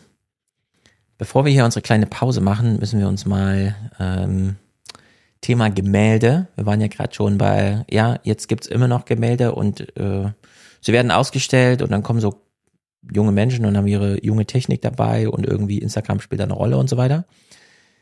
Erstaunlicherweise gibt's sowas hier bei Jan Vermeer, einen vor einigen Jahrhunderten lebender Künstler aus Holland, den Niederlanden, der hier nochmal eine Rolle spielt in den Tagesthemen, der jetzt plötzlich auch so einen modernen Einschlag bekommt, zumindest in dieser Berichterstattung. Die Gemälde des Niederländers Johannes Vermeer machen Mucksmäuschen still, weil sie selbst so eine Ruhe und Anmut ausstrahlen. Es ist eine einzigartige Ausstellung, die es jetzt in Amsterdam zu sehen gibt. Das Rijksmuseum hat geschafft, was bislang noch nie gelang. 28 von lediglich 37 existierenden Werken des Künstlers zusammenzubekommen. Das ist doppelt bemerkenswert, weil die weltweit auf 19 Sammlungen verstreut sind. So, also große kuratorische Anstrengung, um das mal zusammenzusammeln. Und dann fragt man sich, wer ist denn das? Dieser Maler ist er von Bedeutung. Und ja, er hat eine dieser ganz großen ikonografischen Werke, das jeder kennt, nämlich Blau-Gelb, das Mädchen mit dem Perlenohrengehänge gemacht. Irgendwo hier liegt Vermeers Geheimnis. Ein Gemälde so alt, dass die Zeit Risse in die Bleifarbe getrieben hat. Gemalt vor mehr als 350 Jahren. Und trotzdem, das Mädchen mit dem Perlenohrring ist eine moderne Ikone mit eigenem Hollywood-Film und so viel Reichweite bei Instagram wie die Stars von heute. Das Bild ist eben kein Porträt von einem konkreten Mädchen mit ganz, ganz konkreten Gesichtszügen. Sie ist stark idealisiert.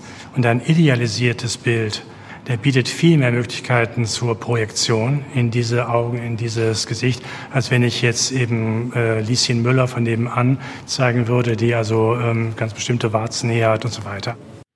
Ja, erstaunlich, dass man nach Amsterdam fährt, den Kurator des Rijksmuseums trifft und der plötzlich so ein Deutsch spricht, dass er sogar Lieschen Müller kennt.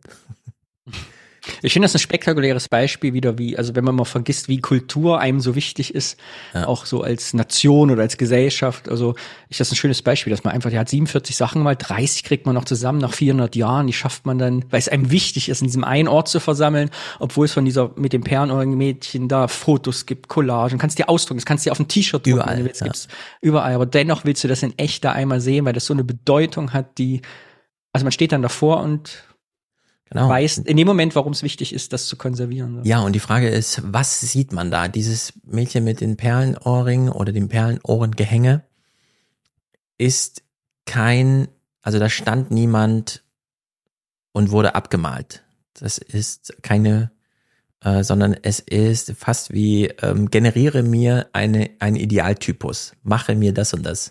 Also fast ja, wie aber so ein, ich glaube noch, ja, da sind wir bei ChatGPT, ja. aber man kann ich sehe das ja, ich mache ja immer so, ich habe ja meine Anti-NFT-Dinger, die ich immer mache und dann ausdrucke mit so Fetttinte, ne, sieht man richtig ja. so, wie das so 3D die Tinte auf dem Papier ist oder meine Rechtecke sind ja gespachtelt, meine Pixel ja. und äh, was ja in der Kunstszene einerseits ne, so Spachtelsachen mögen viele nicht dann irgendwie direkt verpönt, weil es keine richtigen Gemälde sind, aber du hast ja auch hier diese Risse und die Echtheit und die Farbe, du siehst halt, es ist es ist nicht die digitale Kopie. Es ist nicht, wo die ChatGPT gesagt hast, mach mal was anderes draus, spiel mal damit, mach mal aus Tellern und in einem Handtuch das Bild nach, sondern es ist halt das Echte. Und daran mehr, in dem Moment, wo weißt das kannst du nicht fälschen. Das ist jetzt wirklich das, diese genau. Risse, die es da gebildet haben, diese Farbauftrag, das ist echt. Es ist das echte Werk, das aber selbst nichts abbildet, was echt ist, aber aus einer Zeit kommt, in der diese Art der Malerei vor allem benutzt wurde, um irgendwelche Fürstenköpfe kurz festzuhalten, mhm. ähm, so ich wollte schon fast sagen digitale, aber analoge Duplikate von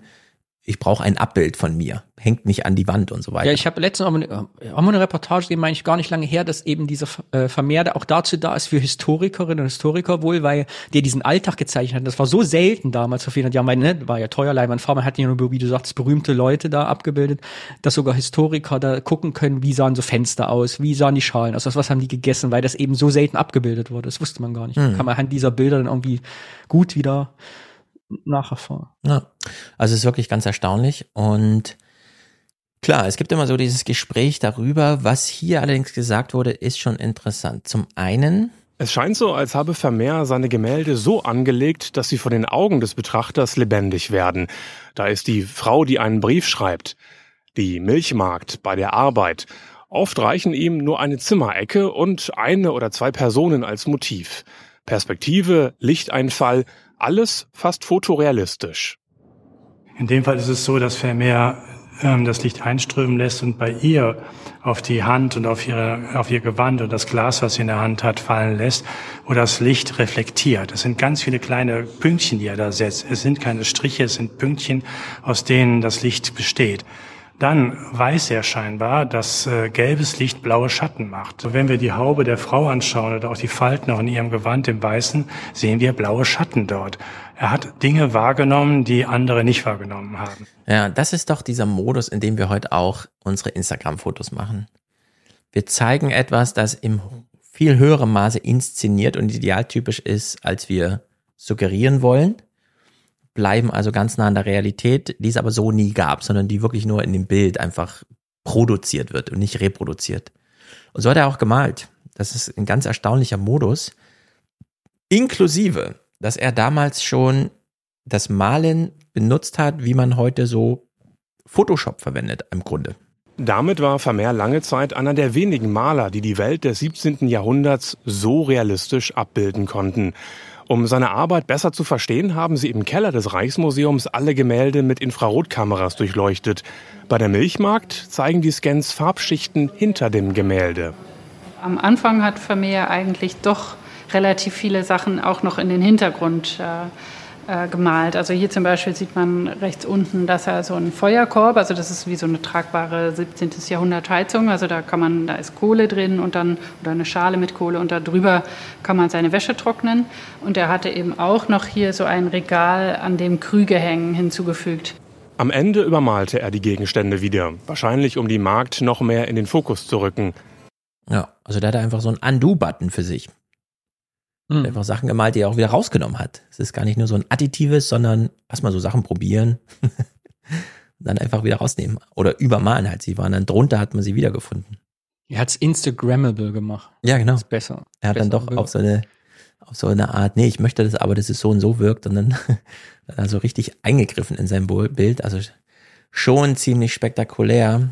Plus, das ist auch erstaunlich, damals also es war sehr ressourcenaufwendig, sich überhaupt die Welt abzubilden. Es musste jemand kommen, er musste sein Material mitbringen, man brauchte viel Zeit. bis dann so ein Gemälde fertig war. Und da fragt man sich ja, kann man das einfach mit Alltag verschwenden als Thema? Und Vermeer so, ja doch, sollte man machen. Bei Vermeer gibt es keine Gemälde von Königen oder Feldherren, sondern von normalen Menschen in stillen, oft persönlichen Alltagsmomenten. Vielleicht ist gerade das die größte Faszination. Ja, der Alltag einfach, warum nicht? Das ist einfach ein Spektakel. Das sind solche. Wie heute auch bei TikTok. Äh, bei TikTok, ich habe mich bei TikTok Beispiel, angemeldet ja. und das erste, was da steht, bist du bei TikTok, was da unten steht, wenn du auf Plus drückst, bevor du dein erstes Video hochgeladen hast, steht da, lade Momente deines Alltags hoch. Ah, ich habe noch Als ein Video veröffentlicht bei TikTok. Das mache ich nur bei Be Real und die achten ja auch sehr drauf, dass es dieses, nee, wir sagen den Leuten schon, wenn du mehrere Versuche brauchst, weil du hier irgendwas inszenierst und so. Lass lieber den ersten Versuch einfach dann hast du dein äh, Be Real des Tages damit erledigt. Ja, also das ist wahnsinnig interessant. Das sind so Ausstellungen, wenn ich weiß, das sind 19 Bilder, denke ich mir wieder, geil, da müsste man eigentlich hin, weil dann weiß man, das sind 19 Stück, da hat man den Überblick, da ist man eine Dreiviertelstunde oder so, da muss man nicht äh, sich so erschlagen lassen, man weiß, worum es geht und man schaut sich das dann gerne an. Ich war sehr überrascht im Städel, als diese Renoir-Ausstellung war, weil die war so gut beleuchtet und man wusste genau, okay, darum geht's hier und es waren so drei Räume, äh, dass es einfach wirklich gut war. Und in der Hinsicht muss es nicht immer alles auf mega Instagrammabilität, sondern man könnte, also man kann ja auch dadurch, dass wenig Leute schon viel Museumspublikum sind, äh, es durchaus in so eine Richtung trimmen. Da haben die Amsterdamer den NRW-Lern mal wieder gezeigt, wie man es auch machen kann. So, ein kleines, äh, recht witziges Thema vor unserer kleinen Pause, weil es passt zum Thema Realismus. Polly Morgan machte Tierpräparation, aber anders. Die Kulturzeit hatten das am 10. Januar. Das ist, das ist wirklich mal witzig hier. Große Galerien reißen sich um sie. Polly Morgan hat Tierpräparationen aus der vermieften Jagdtrophäen-Ecke rausgeholt.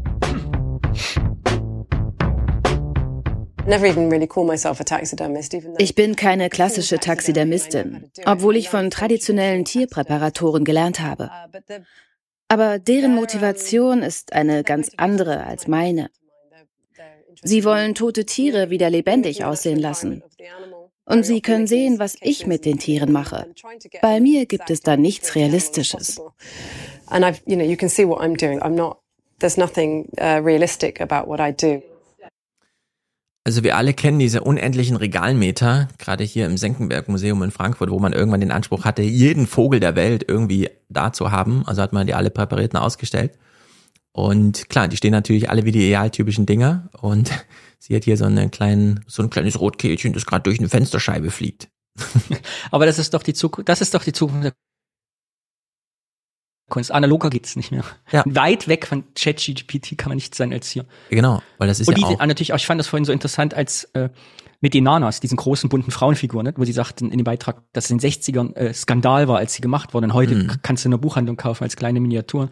Und hier ja auch. Ich kann es mich noch erinnern, vor 15 Jahren für dieser Meme, wo jemand so eine seine seine ausgestopfte Katze auf so einen Helikopter, auf, auf so eine Drohne gespannt hat, mit dieser ausgestopften Katze mit der Drohne rumgeflogen ist. Nee. Das habe ich nicht mehr. Das ist einfach ein Riesenskandal damals so. Der hat eine Katze genommen, die auf so ein Quad, also eine vier, ja. äh, vieradrige Drohne gespannt, ist damit rumgeflogen. Der Katzenkopf war vorne noch dran. Und äh, mittlerweile geht aber sowas auch bei Kulturzeit, dass so Vögel durch Fensterscheibe fliegen ja. und dann ausgestopft. Das ist aber eben nicht realistisch ausgestopft, sondern künstlerisch. Kann man gar nicht beschreiben, wenn man es nicht sieht, wie das so aussieht. Genau. Es ist nach den ähm, naturkundlichen Maßstäben ausgestopft. Es ist die echte Biomasse, die hier verwendet wurde. Also es ist ein echter Vogel gewesen.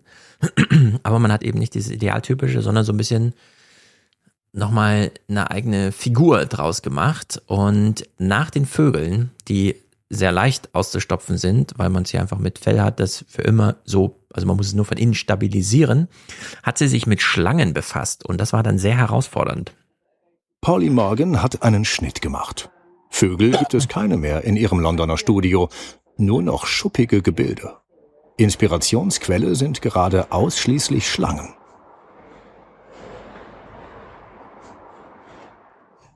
Im Keller ihres Ateliers bewahrt Polly Morgan ihre Schätze auf.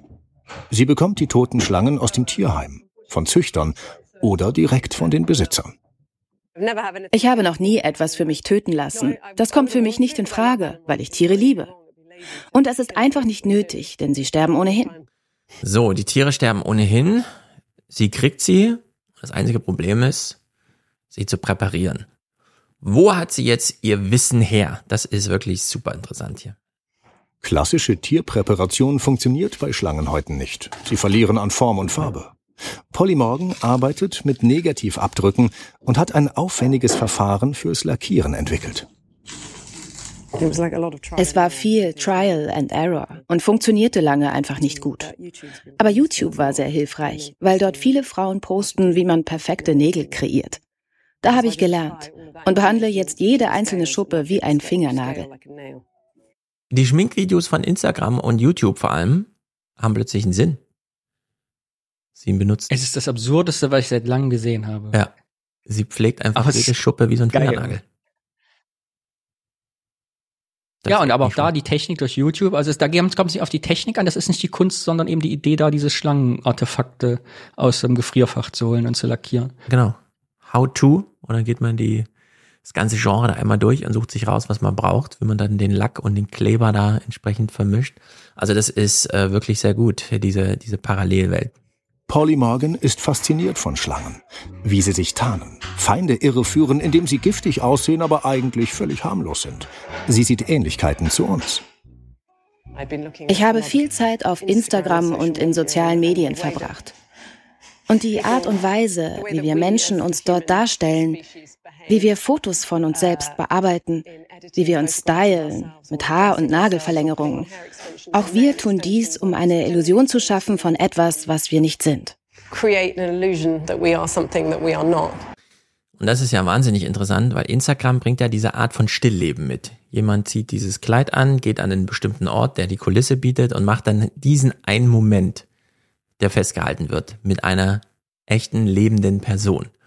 Und sie nimmt sich hier auch Biomasse in Form von Tieren und bringt die genau in so ein Instagram-Sensationsmoment, den will man eigentlich festhalten. Der Vogel kommt gerade durch die Scheibe geflogen oder wie auch immer und macht daraus ihre 3D-Kunst. Also das äh, finde ich echt eine Sensation eigentlich.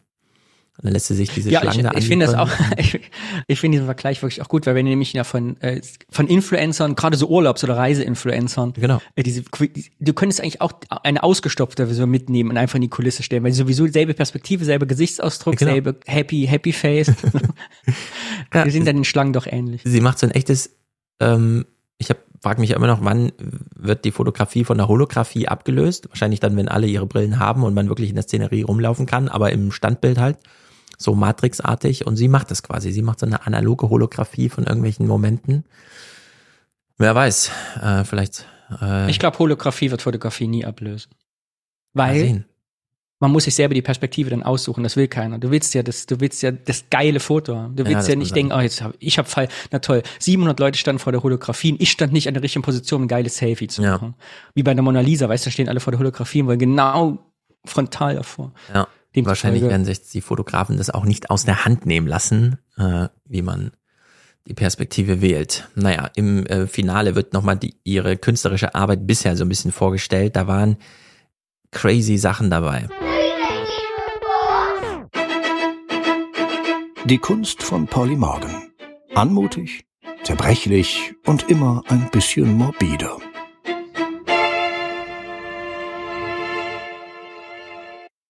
Ein bisschen morbide finde ich, ein bisschen untertrieben. Ja, ein bisschen ist es gut. Ist absolut morbide. Da hält sie gerade im letzten Foto, äh, ich glaube, Babyamseln oder so, ne? Oder so, ja, oder Babyvögel, die alle im Mund aufhaben, bestimmt 40 Stück, die nach Hunger schreien, wie ein Blumenstrauß in ja. der Hand.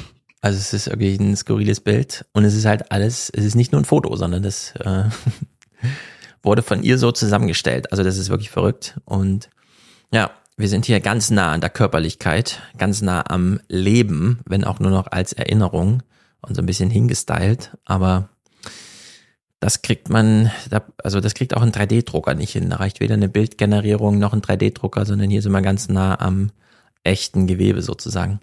Damit äh, gehen wir kurz in die Pause und danach Wrestling in der Schule. Ich weiß nicht, was unsere Hörer so in der Schule so alles gemacht haben. Bei uns war so eine Musical-Gang aus Amerika zum Beispiel zu Gast um mit uns Musical zu machen. Aber Wrestling ginge auch. Und da muss ich sagen, hm, schade, dass ich das verpasst habe irgendwie. Bis gleich.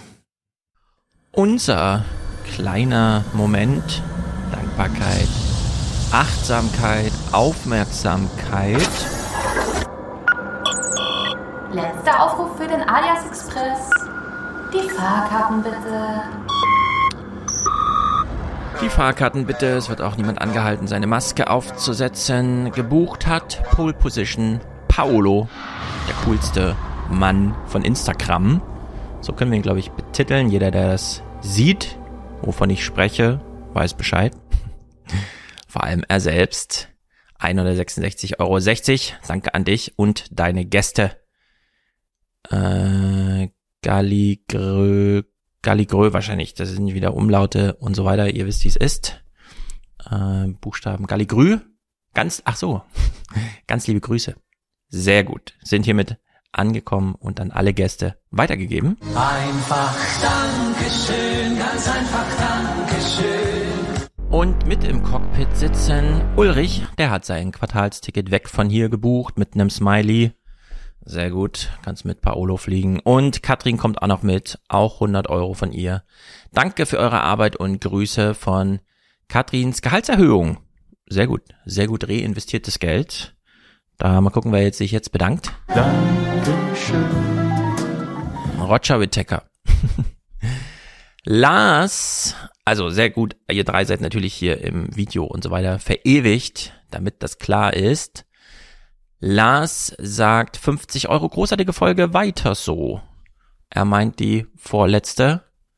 Also die dann mit Thomas oder mit Mick oder wie rum war es? Ich weiß es selbst gar nicht mehr. Mit Thomas wahrscheinlich. Sehr gut. Stefan, 42 Euro, er grüßt aus Dresden mit guter Tradition. Dankeschön, das möchte ich dir sagen. Dankeschön. Wir sagen uns hier alle Dankeschön. Sehr gut. Also das ist eine sehr gute Präsentatorinnen- und Produzentenrunde. Erwähnen wir weiter Daniela, wir sind dankbar. Danke für eure Unterstützung. Monique, Christian, Anna, ihr monatliches Danke ist hiermit angekommen. Christiane, Yannick macht ihren monatlich, äh, macht seinen monatlichen Support. Tanja grüßt. Wir grüßen nach Wien. Peter sagt Danke. Wir sagen auch Danke.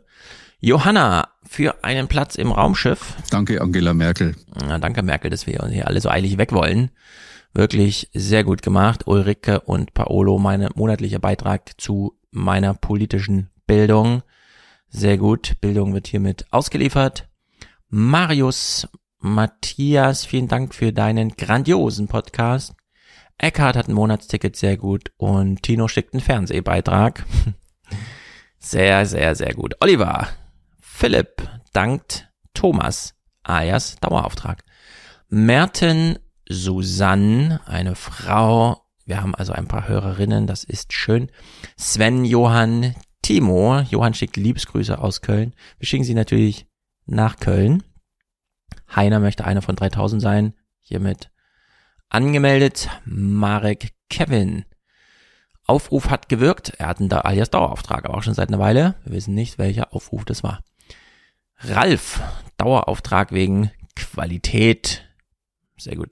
Sebastian Jan Hadong, komm nach Berlin mit Wolfgang. Ja, du erinnerst uns jetzt jeden Montag, äh, jeden Monat daran. Mal gucken, wir wurden jetzt auch nach Zürich zum Essen eingeladen. Jetzt müssen wir uns entscheiden zwischen Zürich und Berlin. Wie wird das wohl ausgehen? Mal sehen. Daniel, Erik, Jens, Sascha sei hier noch erwähnt, Alexander, der hat auch ein Monatsticket, alias Train.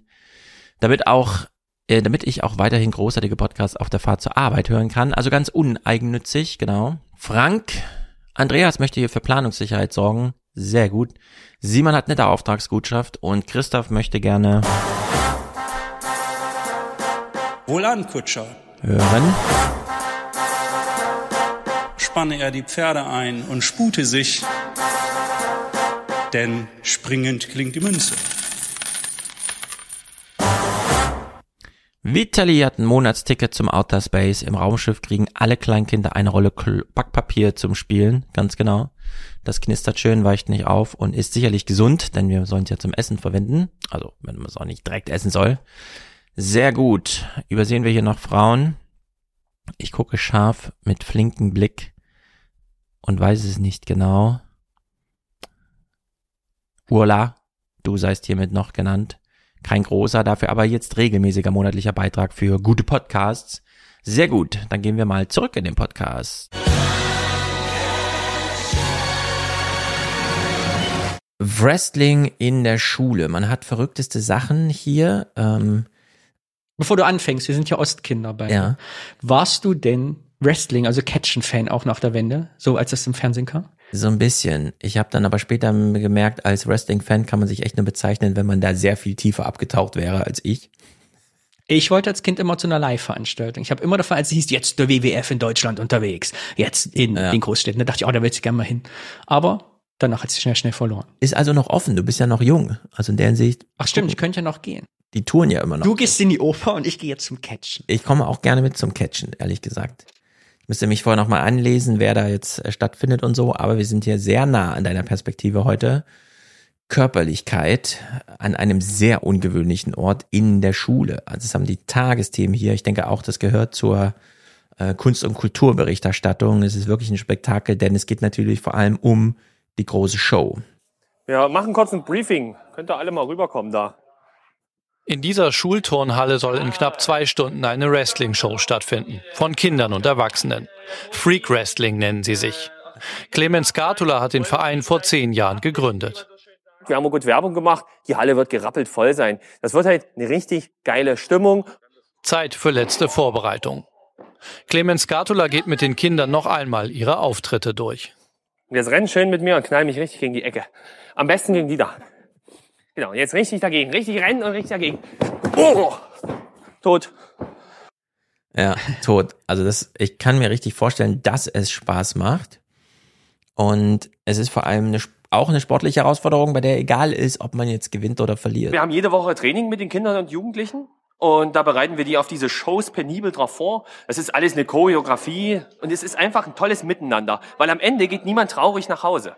Alle haben ein geiles Erlebnis. Ob ich gewinne oder verliere, das ist mir als Wrestler scheißegal. Es geht darum, eine geile Show abzuliefern. Und die Jugendlichen sollen etwas über Gewalt lernen. Ja, zum Beispiel, dass es wehtun kann. Die Kids finden es mega. Die Eltern, wir sehen hier die Eltern, die dann am Ring sitzen, also eine Aufführung bekommen, finden es, glaube ich, auch alle ganz gut. Darauf haben sie wochenlang hingearbeitet, gemeinsam mit den Großen im Ring zu stehen. Jeder in einem Kostüm, einer Rolle, die sie sich selber ausgedacht haben. Josie nennt sich Funny Loop, einfach weil es gut klingt, sagt sie. Also es ist ein unbeschreibliches Gefühl, wenn man im Ring steht. Die ganzen Leute schreien auf einen ein und ähm, man wird bejubelt und dann fühlt man sich schon echt gut. Also es ist echt befreiend und echt schön. Ja. Wo findet's statt? In Ostsachsen. Clemens Scatula zieht sich für seinen Kampf um. Im richtigen Leben ist er Pfleger. Hier wird er gemeinsam mit Verkäufern oder Verwaltungsangestellten kämpfen. Der Verein soll offen für alle sein, vor allem aber auch für Menschen, die sonst in der ostsächsischen Kleinstadt eher Außenseiter sind. Der Ring ist wie eine weiße Leinwand. Da kann man malen, was man will. Und niemand kennt dich vorher. Du erschaffst komplett dich selber. Du, so wie du sein willst. Es ist ja eine Fantasie-Parallelwelt, was wir hier machen. Und hier wirst du dafür frenetisch bejubelt, dafür, dass du bekloppt bist. Ja, und im echten Leben, ja, da wirst du, wenn überhaupt, mal belächelt oder blöder angeguckt. Natürlich ist das ein schöner Kontrast zum Rest der Welt. Sollte man doch als Workshop für alle mal anbieten. Spektakulär. Ich finde es vor allem auch für die Kinder, wo wir beim Thema Instagram und Körperlichkeit sind, auch eine gute Fake News Schulung. Also was ist echt, was ist Inszenierung, Richtig, sehr gut, wie genau. stelle ich mich da? Also es ist ja auch, ne, also es ist ja alles ein inszenierter Kampf mit Absicht. Und mal einen Zehnjährigen zu sehen, der einen Baseballschläger in der Hand hält in Tagesthemen, was nicht problematisiert wird, ist auch spektakulär. Genau. Also es ist wirklich, in vielen Belangen ist es einfach eine Sensation. Die Typen sehen cool aus. Es ist genau dieses Setting, was man braucht. In so einer abgeranzten Turnhalle irgendwie in der Ecke wird da dieser Ring aufgebaut. Ähm, die Eltern sehen da, keiner traut sich, das scheiße zu finden, weil alle sehen, dass alle Spaß haben. Äh, also es ist wirklich gut. In Frankfurt kann man Axt werfen, neuerdings, habe ich gesehen, durch Instagram-Werbung. Also man bucht einfach eine Stunde Axt werfen, das ist werfen, das ist vor allem für Teams äh, gedacht und äh, ich habe mir schon überlegt, ob wir das mal machen, aber es kam mir doch irgendwie komisch vor, Axt werfen. Sehr wenig abwechslungsreich. In dem neuen Büro, in dem ich jetzt arbeite, ist daneben CrossFit. Das geht ja schon in so eine Richtung. Das hier ist halt, so wie er das beschreibt, der Ring ist eine Leinwand, da kannst du machen, was du willst. Er meint, das klingt sehr spaßig. Ich würde sofort mitmachen. Ja. Vielleicht sollte man es echt mal einfach mal machen, damit man gesagt hat, ich, hab, ich war auch mal auf Wrestling. Und es ist eine sehr gute Fake News Schule. Also das äh, unter diesem Gesichtspunkt finde ich wirklich sehr gut. Okay, du, äh, du anstatt Boulder machst du jetzt Wrestling, bis es soweit ist, dass auf dem nächsten Chaos Computer Kongress so ein Riesen auf der Mainstage so ein Wrestling Arena und alle Podcaster müssen gegeneinander catchen. Das wär's. Das wäre so ein richtiges CCC-Ding. Dass du nicht nur das Chaos West baust deine Bühne auf, sondern nee. Ja, weil die halt ja gerade auch sagten, ne, mit gerade die Leute, die so nicht dazugehören, wo der halt, da war ja gerade ein sehr korpulenter großer Mann, ja. so ein richtiger Hühne, der so die Leute, also ja, genau. ich glaube, die Podcast-Welt wird es auch hergeben, verschiedene Charaktere aus sich heraus schon zu entwickeln. Richtig. Lass doch mal das Thomas, Bällebad weg. Im normalen Leben ist er der Lehrer. So, und dann so. Genau. Raus mit dem Bällebad, rein mit dem Ring. Und dann wird hier mal ein bisschen gewrestelt. Also ich finde das wirklich, das ist äh, spektakulär. So, das ist also in Ostsachsen. Das ist sehr weit im Osten. Und wir machen jetzt ein bisschen DDR-Geschichte und danach erzählst du uns von deinem. Ähm, ist es eigentlich ein Ost-Podcast, kann man das so sagen? Oder wollt ihr lieber, dass man es 80, 20, wie auch immer, Ostkinder? Ja, wir haben jetzt Ost, unser Podcast heißt ja Ostkinder, ja. weil wir über unsere Kindheit und Jugend im Osten erzählen und jetzt leben wir beide im Westen und was das bis uns mit, bis heute mit uns macht. Mhm. Weil wir immer noch selbst hier merken, wie so Klassismus reich-arm, gibt es auch so einen Klassismus Ost-West. Wir sind hier noch nicht richtig angekommen und fragen uns immer, warum eigentlich nicht. Absolut, absolut, absolut. Und man. Das war jetzt ein Werbeblock, hast du gemerkt. Ostkinder bei Apple Podcasts, Spotify und überall. Ja, also du kannst ihn gleich, ich spreche dich auch gleich nochmal an. Wir nennen hier, also wir, wir gehen vorher zwei Themen durch, die hier interessant sind, die auch nochmal den Krieg, denn ich versöhne mich auch gerade ein bisschen mit den ganzen Ossis, meinen Ossis, weil die ja so eine große Kriegsskepsis mitbringen, die immer fehlerhafterweise als Putin-Nähe oder sowas äh, dargestellt wird. Die Beweggründe sind natürlich ganz andere. Und du hast mir eben auch schon genannt, du wolltest in deinem Ostpodcast dann auch mal aufgreifen, was es so mit Wehrsporterziehung und dem ganzen Kram in der Schule, wie es so rumging. Und ich habe als Kind noch äh, beim Sportunterricht, mein Vater war ja Sportlehrer, Hand, also diese künstlichen Handgranaten, halt ja, gehabt, mit denen die Oberstufe geworfen hat, hat ich als Achtjährige habe ich mit oder Siebenjährige mit Handgranaten, also mit so künstlichen Handgranaten gespielt. Ja, und ich hatte auch letztens beim Mick im Podcast auch schon mal darauf hingewiesen, mhm äh, dass die NVA-Zeit eben drei Jahre war, also wirklich prägend nach der Schule und dann viele Hinweise, nee, das waren nur 15 Monate, es sei denn, man wollte studieren, es sei denn, man wollte was vom Staat. Ja? Dann musste man da eben drei Jahre sein und es äh, prägt dann doch ein bisschen mehr als irgendwie so neun Monate Bundeswehr und so.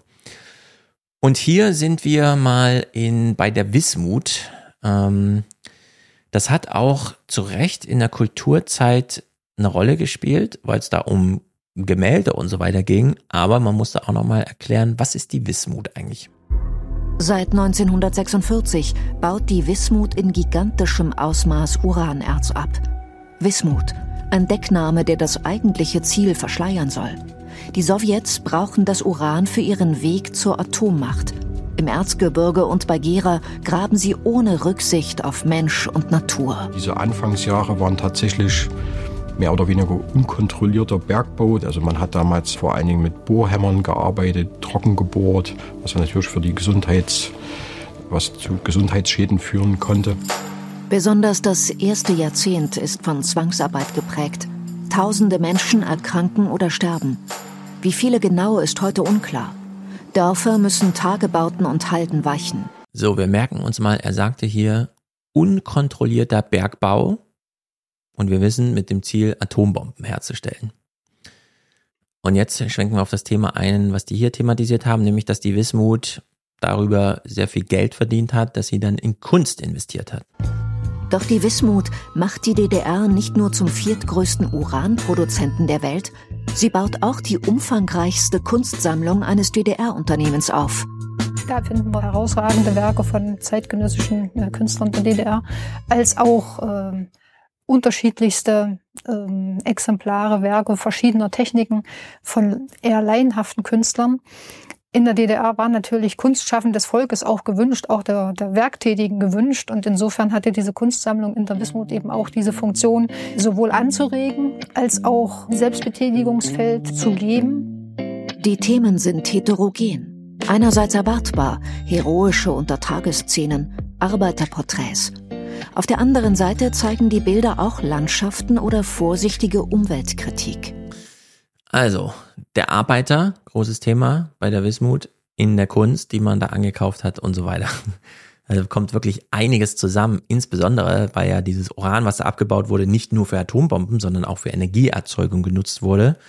Man hat also über die Zeit so ein sehr großes Depot angesammelt, das, und du hast ja auch schon vorgeschlagen, ähm, wenn man Deutschland dekarbonisieren möchte, kann man sich ja auch mal kulturell aufgeladen vom Öl verabschieden. Also so eine große Abschiedsfeier zum Thema Öl und so weiter feiern. Hier hat man also, ähm, wenn auch keine Feier, aber einen kulturellen Einschlag zum Thema Energieerzeugung über Uranförderung und sowas gemacht und ein recht großes Depot aufgebaut, das dann gleichzeitig auch noch Atomkraftwerk und so weiter, Atombombe, so ein Imageproblem angehen sollte. Heute liegen die über 4000 Werke im Depot des Nachfolgeunternehmens, der Wismut GmbH in Chemnitz. Bilder von DDR-Größen wie Werner Tübke und Bernhard Heisig sind darunter. Die Wismut will, dass die Arbeiter selbst zum Pinsel greifen und sie kauft Bilder im Kunsthandel oder vergibt Aufträge. Für die Wismut war es schon problematisch mit Künstlern. Sie bezahlte zwar sehr gut, was die Augen glänzen ließ, aber das Image der Wismut insgesamt war ja kein besonders gutes. Und so wollten doch auch viele mit der Wismut nichts zu tun haben. Und so musste sie sich sehr bemühen, äh, über interessante und oft gut vergoldete Kontakte zu den Hochschulen sich allmählich künstlerische Partner zu schaffen, die, die für sie in hoher Qualität gearbeitet haben. Das ist schon verrückt, irgendwie. Kann man von der Kunstsammlung von der Deutschen Bank wahrscheinlich eins zu eins auch so einen Beitrag machen.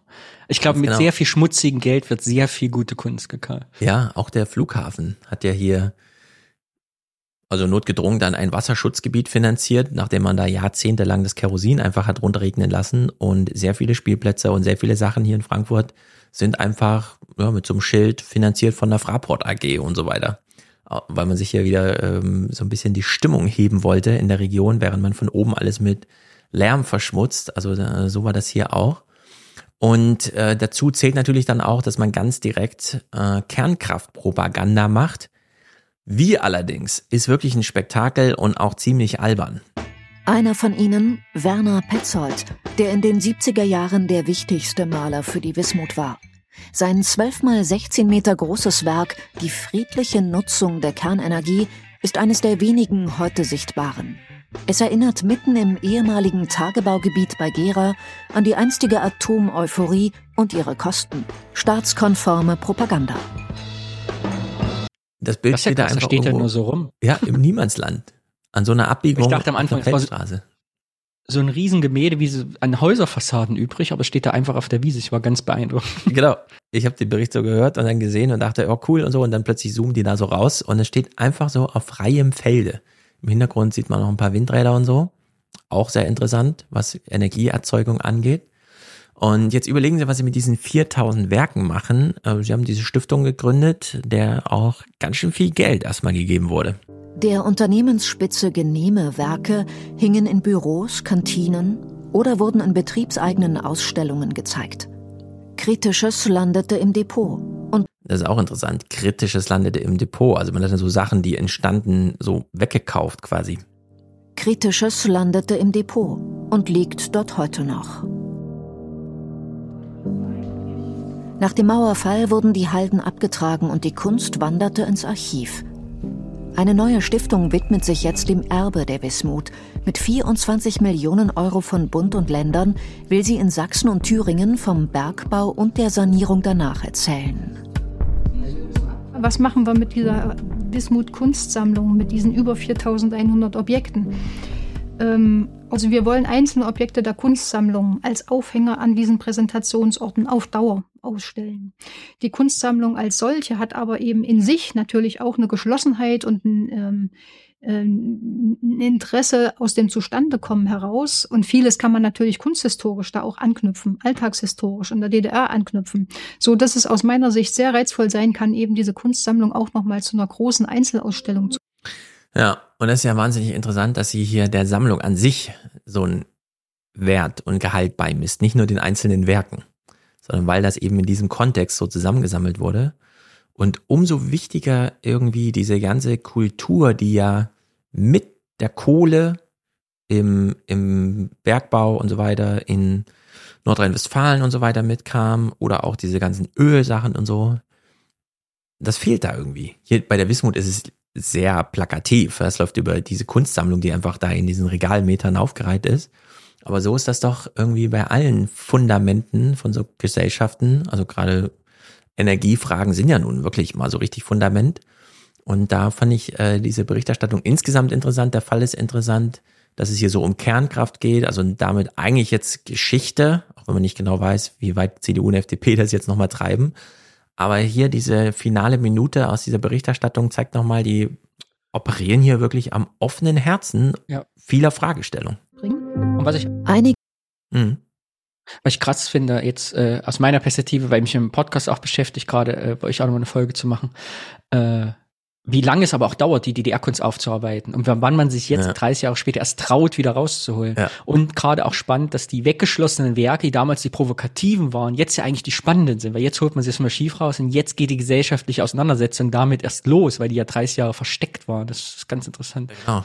Also zum einen, was war da drin versteckt und was haben die nochmal weiter versteckt und so, ne? Also das also passt dann so, aber es jetzt aufzumachen, diese Energiefrage der Kernenergie mit diesen, wir ja. haben ja gerade so Bilder gesehen von so toten Landschaften und so, die Kritik, die ist ja gerade top aktuell. Es passt aber so gut, wie du sagst, jetzt auch in die Zeit dann. Ne? Mhm. Genau, wir haben so einen Bruch mit dieser DDR, die verschwand einfach, das blieb halt noch, es hat aber so eine Energiefrage, Kernkraft, Buddelei. Ja, eben, aber dass die Kunst, also das ist wieder auch so eine typische Sache von Kunst, finde ich. Also wo man jetzt, wir sind hier in diesem Kunst- und Kultur-Podcast, genau. das ist das auch die Aufgabe der Kunst ist, uns jetzt daran zu erinnern und jetzt wieder aktuell zu werden, also dass sie nicht vergänglich ist. Ja, genau. Und wir machen ja gerade genau so eine kulturelle Zäsur eigentlich mit, indem wir einfach auf erneuerbare Energien gehen wollen. Einige Werke können als Beleg genommen werden, wie die Kunst einst als Werbeträger für die Atomenergie diente. Eine Episode, die heute vielen gar nicht mehr so abwegig erscheint, auf der Suche nach vermeintlich sauberen Energiequellen. Das ist ja fast schon wie so ein Déjà-vu, äh, dass wir jetzt plötzlich wieder auf eine ganz neue Weise über diese Fragen diskutieren und wir eigentlich mal schon lange beginnen, nämlich mit dieser Petzold-Zeit und den großen Euphorien äh, begriffen hatten, dass das auf jeden Fall nicht der richtige Weg ist und dass die Kollateralschäden viel zu groß sind. Also da ist die Wismut ein super Beispiel dafür. Die Abbaugebiete der Wismut wurden aufwendig saniert. Trotzdem muss ihre strahlende Hinterlassenschaft auf unabsehbare Zeit kontrolliert werden. Die Kunst könnte ein wichtiger Versuch sein, die brisante Geschichte, den Stolz einer Region und eine äußerst umstrittene Utopie wieder zutage zu fördern. Ja, was auch immer die gesellschaftliche Entwicklung jetzt bringt, in 30 Jahren wird das Hambacher Loch noch da sein, aber sehr entkoppelt von diesem wir brauchen da irgendeine Kohle oder erinnern uns noch an Kohle oder sowas. Weil dann werden diese Preisentwicklungen einfach die Kohle ganz rausgetrieben haben. Und äh, dann sind aber diese Löcher noch da, wie so eine Kunstsammlung. Man kann einfach da hinfahren, sich das anschauen und sich fragen, was ist denn das? Das haben die gemacht. Warum? Ja, im Rheinland ist ja gerade die Frage auch noch, es geht ja immer, letztens auf, war so interessant, auf privater Facebook ein FDP-Politiker geschrieben, übrigens die FDP könnte eigentlich die Kunstsammlung kaufen, wenn das doch so Propaganda für die Kernenergie ist. Aber davon abgesehen, ich, äh, auch ein FDP-Politiker postet, dass er sich schon freut mit dem Segelboot über, die, ne, wenn das erst renaturiert ist, wo dann jemand drunter schrieb, ja, ehe das voll renaturiert ist und vollgelaufen ist, ist halt noch 120 Jahre hin, da bist du halt schon tot. Also genau. Also diese Fantasien, ich könnte noch erleben, wie das schön äh, ein Schwimmbad wird, ist halt utopisch. Ne? Ja, Die werden das, das, Loch einfach immer haben. Genau, das Hambacher Loch ist so groß, da wird ja aktiv abgepumpt. Wenn man das aufhört, steigt der Grundwasserspiegel ein bisschen, aber auch nur ein bisschen. Ja, und das Problem ist ja im Moment wohl, wenn ich das so verfolge, ich bin jetzt nicht drin im Thema, aber das, die wollten das vom Rhein abzwacken und den Gewässern, die jetzt häufig eh schon nicht. trocken liegen. Man weiß nicht, wo die das Wasser herkriegen sollen. Ja, es gibt keine Wasserquelle. Der Rhein ist das einzige. Da müsste man dann so ein 30 Meter, 30 Kilometer Kanal oder sowas buddeln, nur man kann den Rhein nicht austrocknen. Also man kann nicht, es, also es dauert auf jeden Fall Jahrzehnte und dann ja, muss man es auch wirklich erstmal bauen. Man, hat's ja man hat uns so richtig verarscht. Wir sollten ChatGPT fragen, bitte uns zehn lustige Anekdoten, was wir mit dem Loch machen könnten, ja. für immer da ist und nicht voll läuft. Was genau. können wir damit tun? Also das Loch wird einfach bleiben. So. Es wird auf Jahrzehnte, wenn nicht Jahrhunderte, einfach so ein Loch bleiben. Irgendwann wird die Abbruchkanne so ein bisschen abgeschmürgelt, dann wird man einfach reinlaufen können, aber der Berg wird da bleiben und das Loch wird da bleiben. Und man wird sich dann irgendwann fragen, so wie hier auch, also ich meine, hier steht einfach nur ein Kunstwerk mit in der Landschaft, ne? Dort ist es einfach ein unübersehbares Loch. Und da bin ich auch mal sehr gespannt, wie diese Entwicklung so weitergeht. Und jetzt haben wir ja gerade gehört, unkontrollierter Bergbau fand statt, um im Osten Deutschlands Atombomben herzustellen oder Grundlagen zu schaffen, damit in der Sowjetunion Atombomben hergestellt werden. Und das ist eine Berichterstattung vom 25. Januar gewesen. Jetzt gehen wir eine Woche vorher, 18. Januar, und hören diese Berichterstattung. Im Ahrtal. Unter einem Weinberg. Hier wollte die Bundesregierung das atomare Inferno überleben. 18 Kilometer Bunkerstollen. Ein Labyrinth. Das Besondere an diesem, an diesem Gebilde ist das Unfassbare. Das Mariental hat irgendwas um die 5 Milliarden gekostet. Es gibt Schätzungen, die gehen bis 20 Milliarden. Die machen das Ding zu dem teuersten Gebäude der Bundesrepublik. Ähm, und es war immer ohne Sinn und Verstand. Ohne Sinn und Verstand. Niemals hat ein Architekt dort irgendeine Rolle gespielt, sondern man hat einfach gegraben, mit Beton ausgegossen, irgendwelche Sachen reingebaut. Wahrscheinlich das teuerste und größte Gebäude, das die Bundes in der Bundesrepublik jemals realisiert wurde. und zwar als Atomschutzbunker. Auf der einen Seite hat man rumgegraben, um die Atombombe zu bauen, auf der anderen Seite hat man im Ahrtal, ich weiß gar nicht, ob das so gut angebunden ist, kam man da von Bonn so schnell hin? Also ja, es gibt so eine Nähe, aber ob man da jetzt so im Minutentakt irgendwie Transfer hatte, um die Bundesregierung ins Ahrtal zum Bunker zu bringen. Also es ist wirklich äh, wahnsinnig skurril so insgesamt. Und diese Stimme, die wir gerade gehört haben, ist Andreas Magdansch, der als Professor für Fotografie und so weiter da jetzt einfach mit seinen Studierenden so hingeht, nachdem er selber damals äh, kurz nach der Wende dort schon fotografierte. 40 Studenten der Hochschule für angewandte Wissenschaft und Kunst Hildesheim und ihr Professor, der Fotograf Andreas Magdans, auf dem Weg ins ehemalige Sperrgebiet. Also spätestens hier war dann Schluss und du hattest Absperrung. Der Regierungsbunker im Ahrtal war das geheimste Bauwerk der Republik. Andreas Magdans durfte 1999 als erster dort Aufnahmen machen. Das Faszinierende, überhaupt diese Anlage betreten zu können, vorbei an diesen riesigen Schleusen, diese 25 Tonnen schweren MAN-Tore, die dann sich öffneten und hinter einem auch wieder zugingen. 18 Kilometer, über zwölf Jahre gebaut, allein diese äh, 639 Schlafräume, die 25.000 Türen. Und es war eine Mischung aus James Bond, Spionagefilm, Roter Oktober, Star Wars.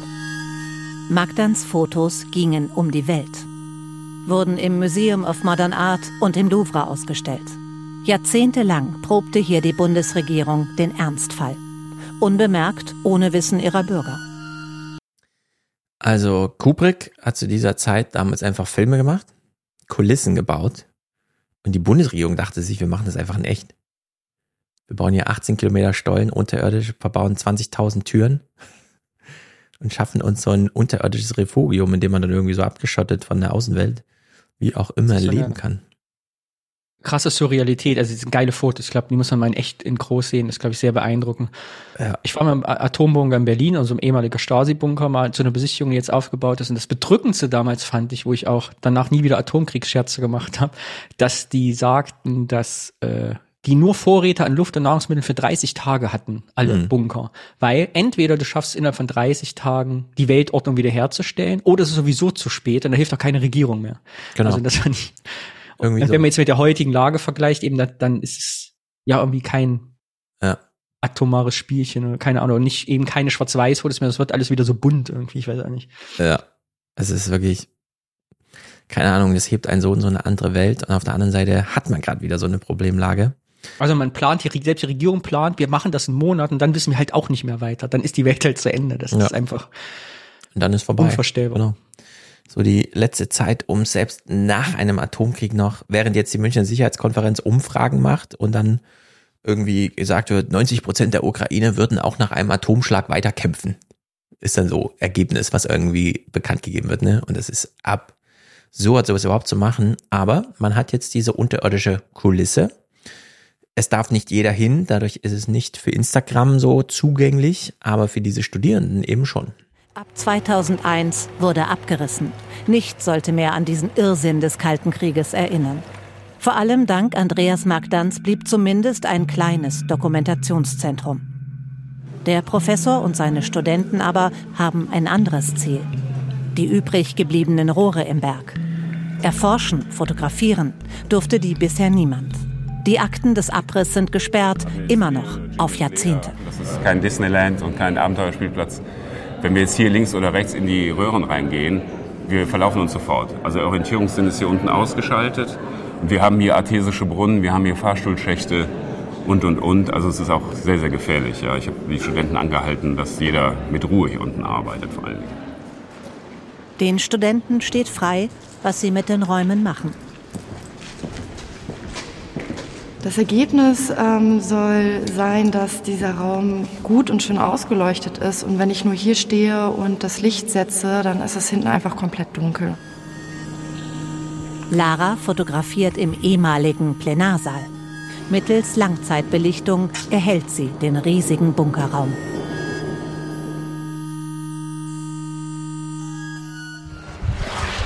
Viele hundert Meter weiter. Die Studentinnen inszenieren eine Kommilitonin als biblische Reiterin der Apokalypse, die den Tod bringt. In einem Bunker, der die darin sitzenden Politiker im Ernstfall gerade mal 30 Tage hätte schützen können. Am Anfang habe ich gesagt, ihr inszeniert und inszeniert und inszeniert und keiner widmet sich dem Bauwerk. Und ich bin froh, dass die nicht immer auf mich hören und ihre Ideen verfolgen, weil das ist so zauberhaft, was die hier unten machen. Und los. Andere lösen den Raum ganz von seiner Geschichte, spielen mit ihm. Stopp.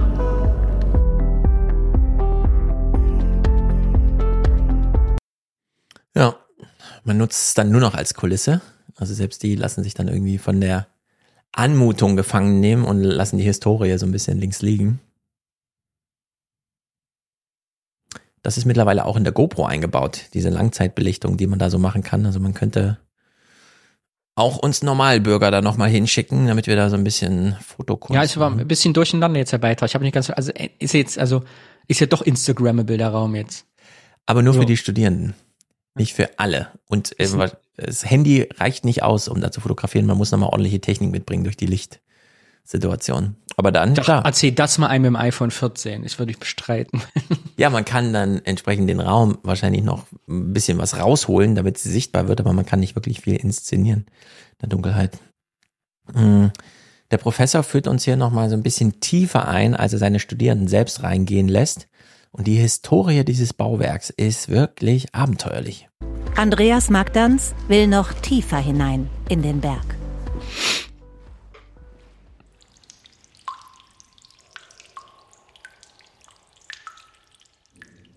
Es wird ein bisschen sportlich jetzt. Manche der Gänge sind voller Wasser. Wow. Krass, ist 22 Jahre danach. Oft steht das Wasser bis über die Knöchel.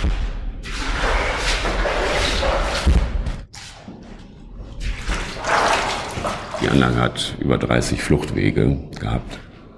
Und einer dieser Fluchtwege ist besonders lang, besonders steil. Die Architektur verändert sich. Ja, das Wasser, was durch den Berg kommt, äh, hinterlässt eisenhaltige äh, Spuren an den Wänden und, und Schlamm auf dem Boden. Und äh, es hat teilweise eine sehr, sehr organische Formen an. Über 20 Jahre lief hier niemand. Mir ist keine vergleichbare Anlage der Amerikaner oder der Russen bekannt. Es war nie ein Architekt beteiligt. Man hat, glaube ich, nie wirklich diese in Frage gestellt. Also man hat nie kluge Leute zu Rate gezogen. Das ist, glaube ich, in dieser Kapsel der Politik geblieben. Es gab keine, keine Philosophen, keine Psychologen, keine anderen klugen Menschen, die, die hätten sagen können, lasst es sein, investiert diese 5 Milliarden woanders. Das ist so skurril. Da, das kommt raus, wenn man die Politik sich allein überlässt. Ja. Wenn man da keinen Experten, keinen Architekten, niemanden zu Rate zieht, einfach nur. Ja, also dieser Bericht ist so auch sozusagen dank Kulturzeit eine der wenigen Dokumente, die wir da haben, abgesehen von dieser Kunst, die da jetzt stattfindet, weil er da mal rein ist mit seinen Studierenden. Deswegen gucken wir auch noch die letzten anderthalb Minuten von diesem Bericht. Das ist, äh, also was die jetzt da gemacht haben, ist äh, wirklich interessant. Magdans Foto von der einzigen Badewanne im Bunker. Reserviert für den Bundespräsidenten. Hierarchie, selbst in der Apokalypse. Nee, also auf deine Oberschenkel? Nun nehmen die Studentinnen die Präsidentenwanne in Besitz. Mit Gasmasken aus dem Internet.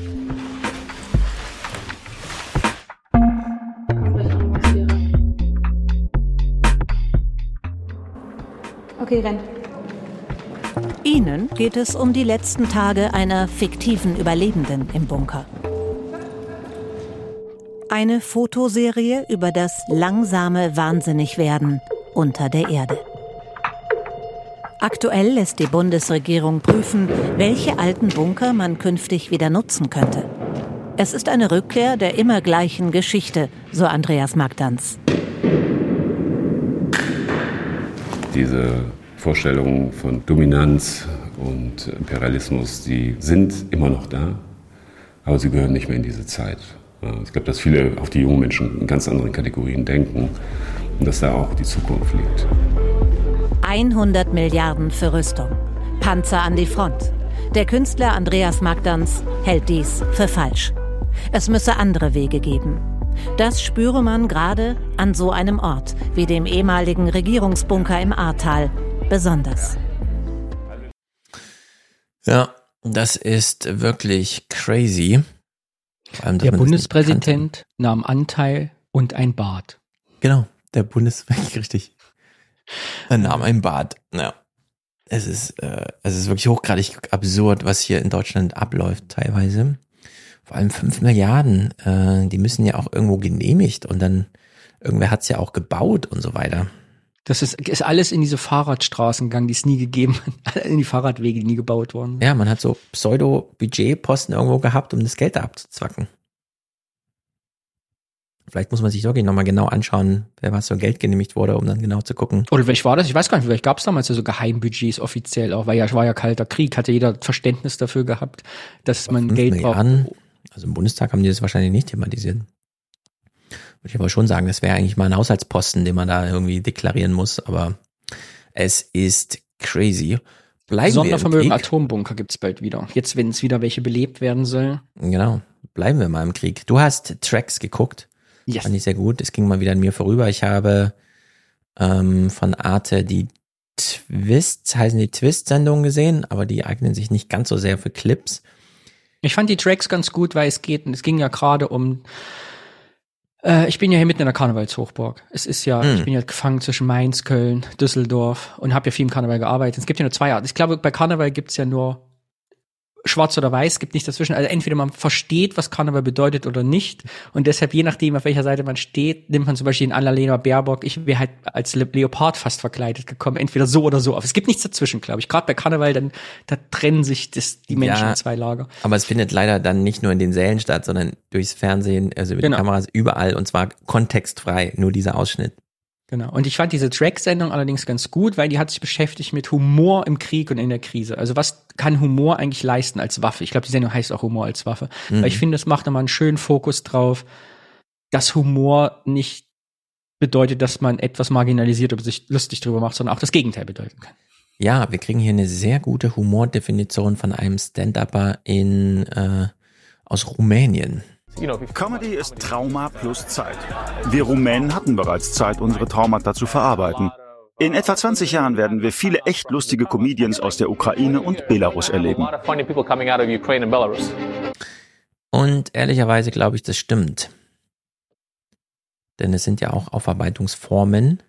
Es gibt ja den Vergleich mit uns total, finde ich. Als ich vor 20 Jahren angefangen habe, ich habe ein bisschen Comedy auch auf Bühnenarbeit gemacht, mhm. ging Hitlerwitze eigentlich noch gar nicht. Ja. So, weißt du, es war so die, um die 1990 bis 2000 fing das so an, dass man da gab es auf einmal hier und später ist wieder da und dann diese Filme, wo Hitler auch persifliert wird. Das war aber vor ja. 20, 30 Jahren noch so völlig tabuisiert. Das hat sich dann erst ganz langsam losgelöst. Mhm. Und heute ist so, ja, eigentlich genau. unspektakulär. Und es ist ja vor allem, also man muss ja nicht zwingend so über Krieg, aber so Politik allgemein. Ich habe damals auch über John Stewart und so, dieses äh, The Daily Show äh, damals geschrieben, dass es ernste Herangehensweisen gibt an irgendwelche Fragestellungen. Und wenn man den Ernst noch auf die Spitze treiben will, muss man es mit Humor machen. Also Humor ist sozusagen nicht das Gegenteil von Ernsthaftigkeit, sondern nochmal diese Stufe mehr, aber in dieselbe Richtung gegangen. Ja, du guckst ja bei uns an, immer ein aktuelles Beispiel, äh, Wendezeit, DDR-Stasi. Du hattest dann sowas wie Goodbye Lenin, was so ein bisschen clownesk war, aber so mit dem echten DDR-Hintergrund und endet jetzt irgendwie dann 30 Jahre später eine Netflix-Serie, wo es um eine fiktive Stasi-Agentin geht, was aber reiner Actionfilm dann ist. Weil Ah. wir dann über die Aufarbeitung, glaube ich, hinweg sind und es jetzt nur noch als Scherzhaftigkeit Jetzt sehen. kann man es thematisieren. Ne? glaube ich, sowas wie Sonnenallee oder damals, das, das, das war noch eine, da fing die Auseinandersetzung an, wie weit kann man auch gehen, Stasi zu thematisieren. Genau, da Auf humorvolle Ebene. Ne? vorsichtig und dann muss man auch so ein Medienereignis aus den Filmen selbst machen und so. Ja, Und heute also völlig abgekoppelt. Ja, genau. Und dann hast du so einen zweiten Clip hier ausgesucht. Den fand ich auch gut. Äh, Du hast ja eben schon deinen Ost-Podcast genannt. Wir sind beide Ossis, aber im Westen. Und damit ging ja auch so nicht nur eine örtliche, regionale, sondern auch so eine mentale Verabschiedung einher. Irgendwie, man hat ja schon so ein bisschen Osten hinter sich gelassen, nicht nur, weil er einfach weit weg ist. Und es scheint so ein übergreifendes Phänomen, das den ganzen Ostblock betrifft zu sein. Alle laufen vor ihrer osteuropäischen Identität davon. Als ich in Estland war, meinten die Esten, wir sind die nordischen Länder. Die Polen meinten, wir sind Zentraleuropäer. In Serbien habe ich gesagt, Leute, Rumänien, Serbien, wir sind Osteuropäer. Und was antworten sie? Eigentlich gehören wir eher zum westlichen Balkan. Westlicher Balkan? Ey Jungs, hört auf, euren eigenen Schnaps zu brennen. Und was soll ich eigentlich sagen? Ich stamme aus dem Osten Rumäniens. Also habe ich lange und hart nachgedacht und arbeite jetzt mit osteuropäischen Regierungen an einem Rebranding-Projekt. Und wir haben bereits eine Lösung. Ab jetzt sind wir Westasien. Ja. Das finden alle lustig, weil da sehr viel Wahres dran ist. Und es stimmt wahrscheinlich für all diese Länder, die da genannt werden. Das ist, ja. Na, mal sehen. Jetzt, da wir 30 Jahre, also da ihr ja auch schon, oder wir die erste, also die folgenden Generationen, der schon eigentlich die Wende nicht mehr miterlebten, nur noch, wir waren dazu schon lebendig, aber nicht so richtig. Und so, ich glaube auch, jetzt geht so eine neue Stufe los. Gerade auch, weil Wir waren, kein, wir waren noch keine richtigen Menschen, wir waren Jungpioniere. Richtig. Äh, warst du noch Pionier? Ich war ja nicht mal. Ja, letzte Generation, letzter Jahrgang. Du nicht mehr, ne? Wurdest du 88 eingeschult? Ja. Ah ja, ich 89. Ja, da war es dann schon. Ich hatte noch ein Halstuch. Ja, also das, da war ich mit meinen zwei Monaten oder so, die ich da DDR-Schüler war, zu kurz dran. Aber jetzt, da auch diese große Wanderungsbewegung stagniert oder sich sogar umdreht, weil dann viele nach ihrem Berufsleben da wieder zurückgehen. Ähm, mal gucken, was die Zukunft dann noch so bringt. Ein etwas lockerer Umgang wäre jedenfalls angebracht.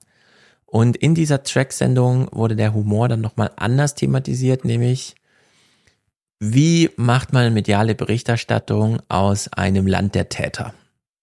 Und zwar nicht nur für die eigenen, sondern für die ganze Welt oder die interessierte Öffentlichkeit jenseits der eigenen Grenzen, wo man also auch offen ausspricht, dass das die Täter sind. Wenn wir zum Beispiel über die Angreifer aus Russland sprechen, und da gibt's diese eine Fernsehsendung, die, na, wir steigen hier mal ein, die machen keine Gegenpropaganda, sondern die nutzen die russische Propaganda, wie sie im Staatsfernsehen abläuft, um sie selbst nochmal in ähnlicher Form zu replizieren oder so.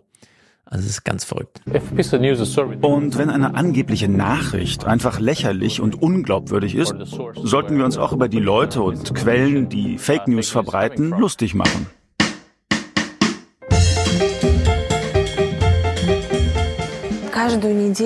Hinter diesen Türen zeichnen wir in diesem Studio jede Woche die Sendung Fake News auf. Im Moment läuft eine andere Aufzeichnung, deswegen können wir nicht rein. Aber glaubt mir, Hi everyone. Hi friends. ist euch Europäern schon kalt? Ja. Hast du dir denn mal so eine Sendung in echt angeguckt? Nee, mhm. aber ich fand es einen tollen Einstieg, dass sie dann sehen über Fake News, man sagt, hier drehen wir es übrigens, aber ich kann es euch nicht zeigen, aber glaubt mir einfach, das Ja, ist genau, glaubt mir mal alles, was ich sage. Und dann hier dieser Ausschnitt, na, liebe Europäer, ist euch schon kalt? Und das sind ja genau die Ansprachen, die man auch im russischen Propagandafernsehen macht. Nur hier wird's ja dann irgendwie gebrochen und verkoppelt. Mm, deren Grundlage ist jedenfalls, dass sie selber die ganze Zeit das russische Propagandafernsehen gucken und auch inhaltlich verstehen, was uns ja so ein bisschen, ich habe ja auch schon mal gesagt, eigentlich müssten wir ja mal so einen Tag lang russische Propaganda schauen. Die können das eben, die machen das dann und ja, bereiten es eben so weit es geht dann auf Englisch auf. Ich heiße Mascha Borzunova. Ich bin Journalistin beim Sender Dost und Moderatorin von Fake News. Ich erzähle euch wöchentlich von russischer Propaganda. Das heißt, dass ich mich jeden Tag, jede Woche hinsetze und von morgens bis abends diese Sendungen im russischen Staatsfernsehen schaue, russische Medien lese und natürlich auch prüfe, wie sie uns wieder angelogen haben. Ja, die machen quasi so Fernseh, Aufwachen, Podcast-artiges Zeug mit diesem russischen Propaganda-TV. Es wäre wirklich wahnsinnig gut, wenn ich in der Schule besser aufgepasst hätte. Immerhin hatte ich ja acht Jahre lang Russischunterricht, aber äh, es reicht für nichts. Leider. Das stelle ich auch fest. Ich habe letztes Mal ein bisschen Russia Today, wollte ich mal gucken, ne? Ein bisschen, aber ich krieg da, gibt's ja diese englischen Untertitel zwar noch, aber ich habe auch kein, Russisch ist wirklich eine andere Sprache. Ja. Ich habe auch, ich kann noch Hallo, guten Tag und Bahnhof sagen. Ja, ja. das kommt aus so einer anderen Welt, das ist wirklich irre. Und man hat halt, es ist auch das Symbol, glaube ich, auch, vielleicht ist das auch das Symbol des Ost-West-Konflikts, irgendwie, der darauf beschworen wird. Wir haben halt Russisch auch nicht gebraucht, ne? Also ich habe Russisch noch angefangen zu lernen, wo es hieß, ja, das wird Weltsprache und du musst das und meine Brüder konnten das alles. Aber nach der Schule, ich habe nie wieder Russisch gesprochen, mit wem auch. Ja, es war halt so eine Hinterlassenschaft, weil die Russischlehrer alle noch da waren, aber ich hatte da auch keinen Sinn drin gesehen irgendwie und entsprechend war dann auch die Motivation. Die machen hier also ihr russisches Fernsehen, also sie gucken das russische Fernsehen, reproduzieren das dann, machen sich darüber lustig, also drehen es einfach noch eine Stufe weiter und haben das aber schon vor dem Ukraine-Krieg gemacht. Der platzte dann also plötzlich da so rein und plötzlich wurde aus dem Humor ernst, ohne dass sie den Humor hinter sich gelassen haben, sondern sie haben ihn dann einfach dann als Werkzeug benutzt. Wir haben am Anfang in Russland ironisch über Fake News berichtet. Wir haben uns darüber lustig gemacht weil es schwer war, diesen Nonsens im russischen Staatsfernsehen ernst zu nehmen.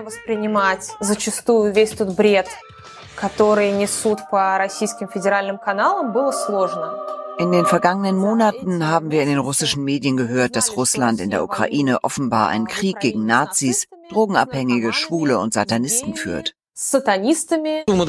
Wir müssen verstehen, dass die Wahrheit auf unserer Seite ist. Das heißt, wir können nicht machen, was wir wollen, wir können uns nicht wie die Bösen verhalten. Wir kämpfen gegen Satanismus. Der Humor, den wir in der Propaganda hören, ist widerlich. Wir brennen die Ukraine nieder. Und dann wärmen wir uns dort auf. Genau. Wir haben jetzt begriffen, dass viele diesen Nonsens seit Beginn des Krieges ernst genommen haben. Die Zeit zum Scherzen ist also vorbei. So, die Zeit des Scherzens ist vorbei, aber nicht des Humors als methodischem Mittel. Die mussten dann also auch nochmal genau ihre Methoden überprüfen und haben dann dieses, also dieses Gegenprogramm, das sie eh schon immer gefahren haben, wurde dann plötzlich zu einer echten Herausforderung, der sie aber methodisch treu geblieben sind. Wir haben uns lange über Propaganda lustig gemacht. Doch seien wir mal ehrlich, sie hat funktioniert. Schluss mit Scherzen.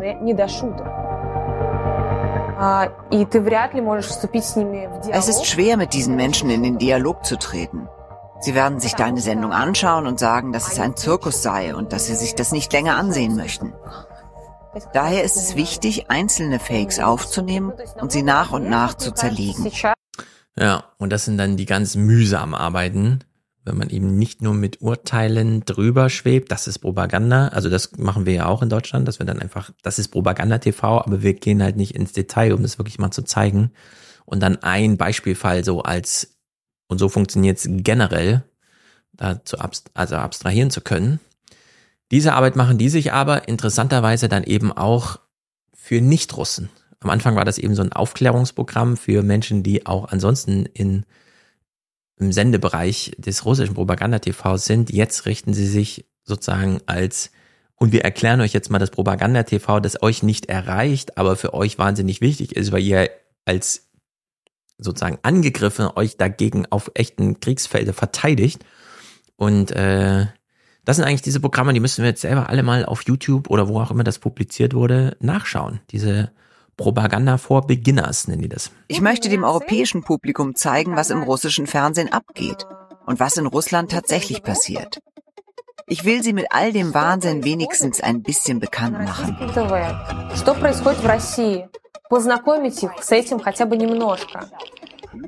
Viele fragen sich dann, kann das wirklich wahr sein? Ich hoffe, ihr habt etwas Neues über euch selbst gelernt. Kümmert euch um eure Haustiere, duscht öfter und überprüft immer die Fakten eurer Lieblingsnachrichten. Sie haben ein Bordell für Zoophile eröffnet. Könnt ihr euch das vorstellen? Für Zoophile in Dänemark. Es ist ganz legal. Man kann dorthin gehen und, keine Ahnung, eine Schildkröte vergewaltigen. Solche Idioten. Für die europäische Ausgabe erlauben wir uns etwas mehr Leichtigkeit. Denn den Menschen hier fehlt ja noch der Kontext, um diesen Wahnsinn zu verstehen. Also da müssen wir uns alle mal auf die Suche machen. Auf jeden Fall. Und ich finde es vor allem so wichtig, das hatte ich in Track, Tracks auch, fand ich gut, weil wir sind ja gerade alle, wenn wir auf Twitter rumhängen und jetzt im realen Leben, weißt du, dieses ja, ist dieser Faktor der Entmenschlichung. Das sind auf einmal die Russen und die sind ja alle Unmenschen. Also ja. die, diese Kriegsrhetorik zieht ja in uns ein. Ja. Und ich habe ja russische Verwandtschaft und äh, durch den Alex, meinen Podcastpartner, kenne ich ja auch die russische Perspektive ein bisschen, weil der ja ursprünglich daherkommt. Und mein Bruder hat ja eine Russin geheiratet.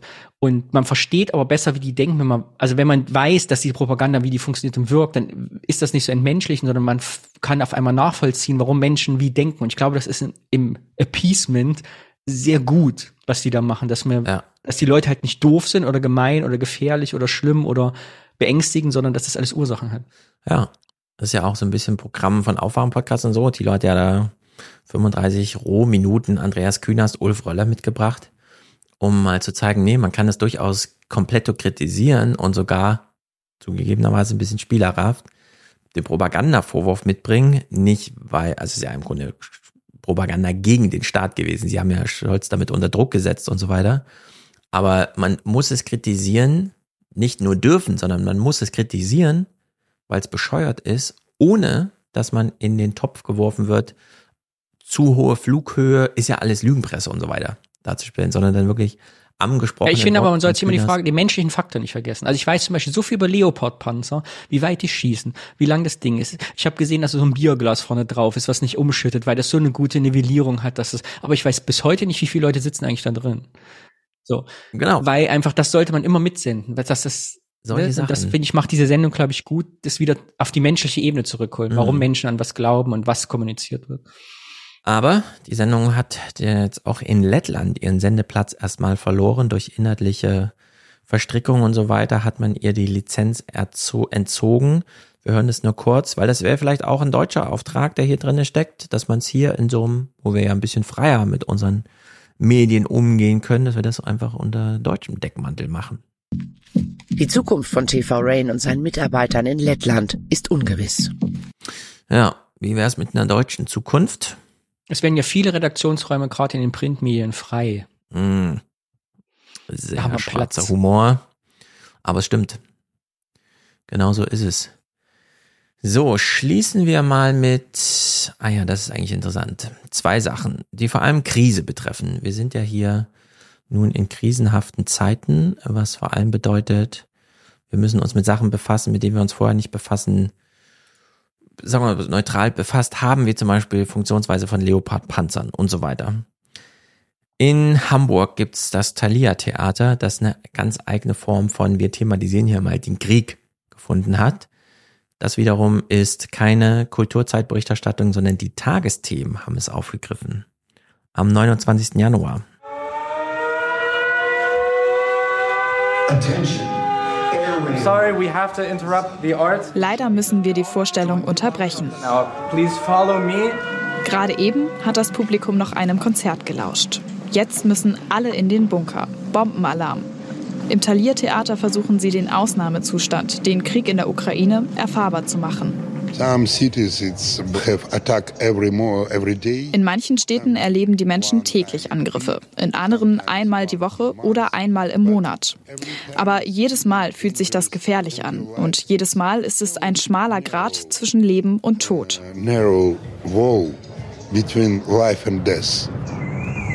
Die Luft stickig, die Menschen angespannt. Künstler und Publikum harren gemeinsam aus, stundenlang ja, stundenlang.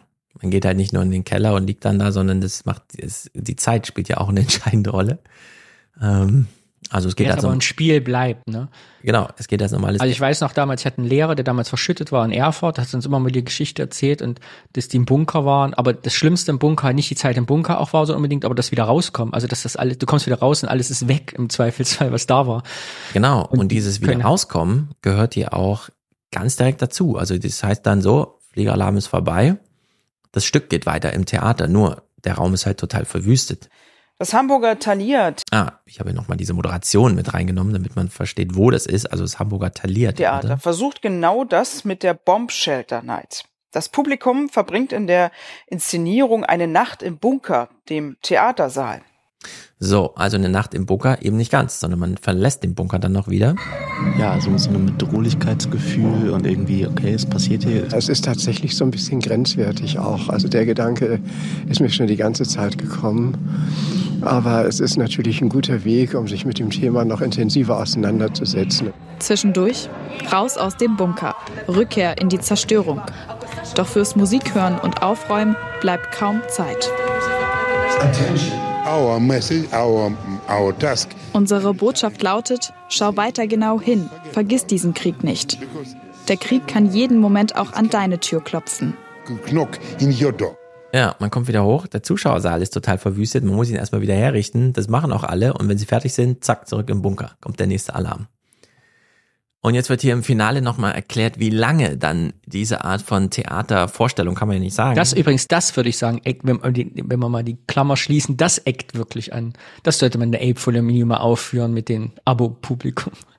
Richtig, das als Überraschung. Das Anecken. So, wir verlassen jetzt alle mal den Saal, wir gehen in den Keller, wir verlassen nicht das Gebäude, es wäre zu gefährlich. Und vor allem, man ist da wirklich stundenlang. Ich habe mich schon vorher sehr mit ihnen verbunden gefühlt, aber jetzt fühle ich mehr, was sie vielleicht fühlen. Das konnte ich vorher noch nicht so. Nach sieben gemeinsamen Stunden endet die inszenierte Bunkernacht. Sie können jetzt zurückkehren in ihren friedlichen Alltag, während der Krieg in der Ukraine weitergeht. Sieben Stunden? Siebeneinhalb Stunden, das ist ja eine Wagner-Oper. Ja, geht man da 16 Uhr hin und es geht dann bis 23 Uhr oder was? Also ist ja wirklich erstaunlich. Vielleicht für alle in Hamburg, man hat jetzt die Wahl König der Löwen oder Bunker Knight. Kann man sich was aussuchen, was einem mehr gefällt. Wusste, oder man krass. verbindet. Also weiß man dafür Dauer, Dauer des Stücks siebeneinhalb Stunden? Hm? Oder war das eine Überraschung? Wusste man Dauer des Stücks siebeneinhalb Stunden? Ja, das ist die Frage, ne? Ob, ob man es immer siebeneinhalb Stunden macht oder ob manche so nach vier Stunden und die sagen das dann weiter, so nach vier Stunden und dann kommt, gehst du so hin und plötzlich geht's aber sieben hängst einfach eine Stunde extra an. Alle fragen sich so, hä, wie, die haben doch, Peter hat doch gesagt, das geht nur vier Stunden. Irgendwie ja, so. Das wäre eigentlich äh, ziemlich lustig. Naja, letztes Thema. Die Schauspielerin ähm, Caroline Peters hat wirklich wahnsinnig kluge Sachen, wie ich finde, zum Thema so allgemein, es ist Corona, es ist Krieg, es ist, geht runter und drüber. Sie als Schauspieler, also Schauspielerin von der Bühne vertrieben, irgendwie ins Fernsehen abgeschoben und so weiter alles ist so ein bisschen merkwürdig und sollte man nicht irgendwie so trotzdem und so.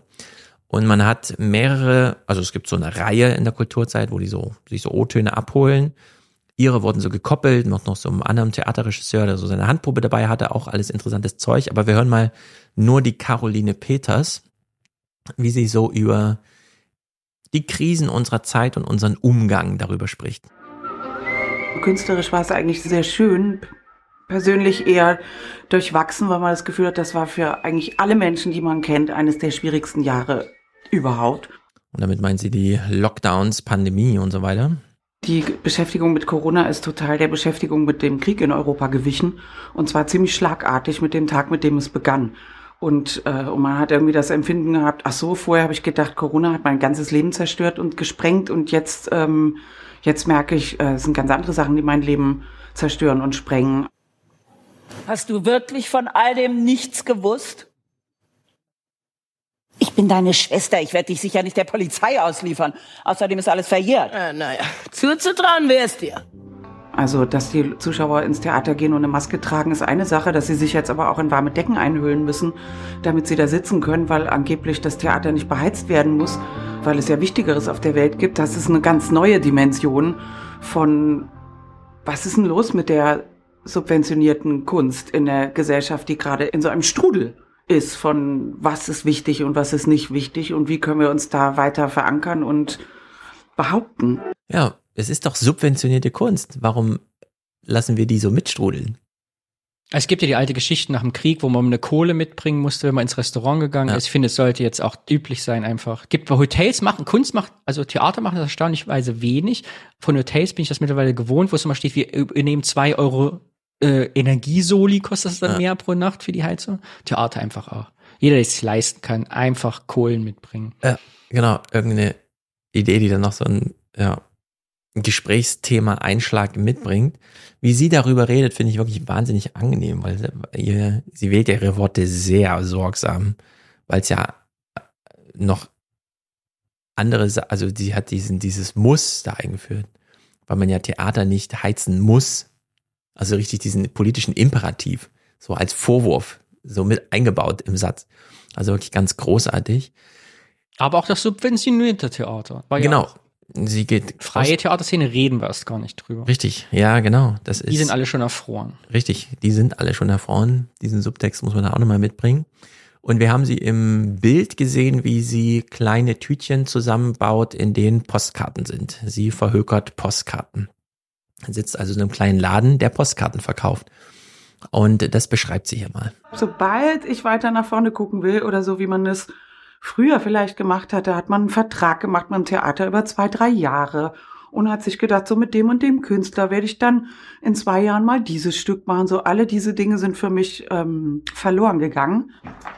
Wenigstens hast du ein winziges Reich. Unser Postkartenladen, der ist eben klein. Und diese Empfindung von Kleinheit, die man früher immer überwinden wollte, Hauptsache man wird größer und wächst, wächst, wächst. Auf einmal war das Empfinden da, dass, ah, das ist total gut, dass man was hat, was klein ist und auch in einer bestimmten Kleinheit bleiben muss, damit es weiter existieren kann. Ehrlicherweise, das ist ja auch so ein bisschen mein Podcast-Ansatz. Es muss alles aus einer Hand kommen. Wenn man Hilfe braucht dafür, ist blöd. Und umso mehr einem Apple da entgegenkommt und Technik baut, mit der man das immer weiter reintreiben kann in immer kleinere Geräte, umso besser fühlt man sich dabei irgendwie. Ja, wir freien Künstler und Künstler ist ja, glaube ich, das ist unser Leben. Also wenn ich selbst mich erlebe und viele Kolleginnen und Kollegen ja auch, genau, wir wollen alles auch selber. Also wenn wir schon eine Galerie haben, die es macht, das ist uns eigentlich schon zu viel. Wir wollen eigentlich, dass die Leute, also eigentlich wollen wir keinen sehen, schnell unsere Sachen machen, die sollen jemand abholen und wenn ich schon DHL rufen musste, ist es auch schon zu viel irgendwie. Ja, ja ich kann genau. das vollkommen nachvollziehen, dass man die Übersicht behalten wir einfach. Und Management ist schon eigentlich, oder ein großer Raum, oder mein Atelier schon, wo ich auf einmal dieses Riesenatelier hatte, diese Industrie mit vier Meter hohen Decken, da saß ich auch in der Anfangszeit da drin und dachte, oh, es ist jetzt aber viel, das hast du jetzt gemietet und dann musst du das jetzt auch bespielen und das, ja, man will dann macht kein gutes Gefühl so. Genau, man will. Weil man halt was abgeben muss. Ne? Dass ein so Sachen über den Kopf wachsen, da ist man dann, fühlt man sich irgendwie unwohl. Man schrumpft mit seinen Aufgaben. Man schrumpft man mit seinen Aufgaben, genau. Oder man möchte schrumpfen. Äh, es ist ja Arbeit, wie sie sagt. Und hier kommt sie auch nochmal im großen, in der großen Perspektive Kunst. Wozu eigentlich Kunst? Und fehlt uns das nicht eigentlich zu wenig heute? Und ich wünsche mir für 23 mehr Zugang zu Sachen, die ich, weiß nicht, mit 14 toll fand, weswegen ich mal Kunst machen wollte. Dada und solche Sachen, wo man denkt, Kunst war auch mal der, der totale Übersprung auf ein anderes mögliches Denken, das mir einen Ausblick verschafft, den ich durch Zeitung lesen und Informationsannahme nicht kriegen kann, weil ich so nicht denken kann. Ja, und das ist ja äh, eigentlich, finde ich, das maßgebende Problem unserer Zeit. Wir hatten eine Krise, in der die politische Ansage vermittelt über alle Journalisten hinweg war, setz deine Maske auf. Es ist keine andere Welt denkbar, in der wir keine Maske tragen. Wenn wir keine Maske tragen, werden wir alle sterben. Es wurde ja gar kein Widerspruch, Gegenrede so zugelassen. Jetzt allerdings, das werde ich damit Mick nächste Woche gucken, auf vielfache Empfehlung, Lauterbach beim Landstribunal. Plötzlich ist der Zeitgeist so ein anderer, plötzlich muss ich Lauterbach rechtfertigen. Es sind also doch auch andere Gedanken möglich, aber eben nicht zu seiner Zeit. Und das erleben wir ja genauso gerade wieder diese Frage, sollen jetzt Leopardpanzer geliefert werden, ja oder nein, ist ja gar keine Frage mehr, weil die Alternative dazu gar nicht mehr erlaubt wird zu denken. Also klar müssen wir Panzer liefern, weil wenn nicht, fällt ja Russland über die Ukraine her, besetzt sie und damit ist die Geschichte geschrieben. Punkt. Äh, das wollen wir nicht, also müssen Panzer geliefert werden. Keine Grautöne, keine Alternativen, gar nichts. Irgendwann wird in den Geschichtsbüchern stehen, was hier wirklich ablief welche Sachen wirklich wichtig waren und dann wird man auch die eher marginale Rolle der Kampfpanzer wahrscheinlich nochmal betonen und so. Und das beschreibt sich hier irgendwie. Kunst war doch mal, was man in der Zeitung nicht kriegen konnte. Und derzeit sind alle total zufrieden damit, einfach die eine Ansage aus der Zeitung zu bekommen. Nämlich, alle sind dafür, außer Scholz, der versteht's irgendwie nicht. So, wie kann er nur? Punkt. Und jede weitere Reflexion über Zeitung hinaus ist einfach ausgeblendet. Und äh, man weiß jetzt schon, ja, und in zwei Jahren sitzt dann wieder der Lanz da und fragt sich, musste es so weit kommen, mussten die Städte so weit zerstört werden und so weiter und so fort. Und dann werden plötzlich ganz andere Wege noch aufgezeigt, wenn so dann darüber gesprochen wird, welche Kommunikation vielleicht doch noch möglich war oder stattfand oder was auch immer. Und wie sie hier so über diesen Zeitgeist hinweg segelt und es in dieser Sendung so betont, fand ich irgendwie gut. Aber da schließt sich auch der Kreis hier zu ChatGPT und äh, Midjourney, die ja Kunst produziert, die uns sehr gefällig ist. Also wir, fast, wir sind ja gerade genau. fasziniert davon, dass Midjourney es schafft, Bilder zu produzieren und fotorealistische Digital Art, wo wir sagen, oh, das sieht aber geil aus. Ja. Oder das ist aber, wir gucken ja keine Kunst auf Midjourney und sagen, oh, das ist aber provokativ. Oh, das habe ich auch so nicht gesehen. Boah, ist das pornografisch? Eckt das an? Ist das schrecklich? Was ist das Schlimmste, was ich je gesehen habe? Wie kann man sowas Hässliches machen? Passiert ja nicht. Sondern wir sind begeistert davon, dass es eine AI unsere eigene Langweiligkeit zeigt. Genau.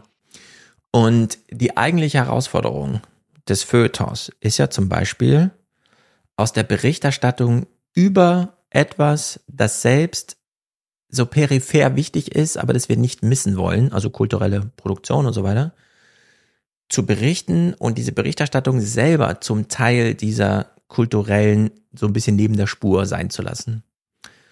Und dazu zählt ja eigentlich auch der, finde ich, selbstgestellte Auftrag des öffentlich-rechtlichen Fernsehens in Form von Kulturzeit, nämlich uns zu zeigen, wie Künstler anecken und das in einer Form zu machen, mit der man vielleicht auch selbst mal aneckt.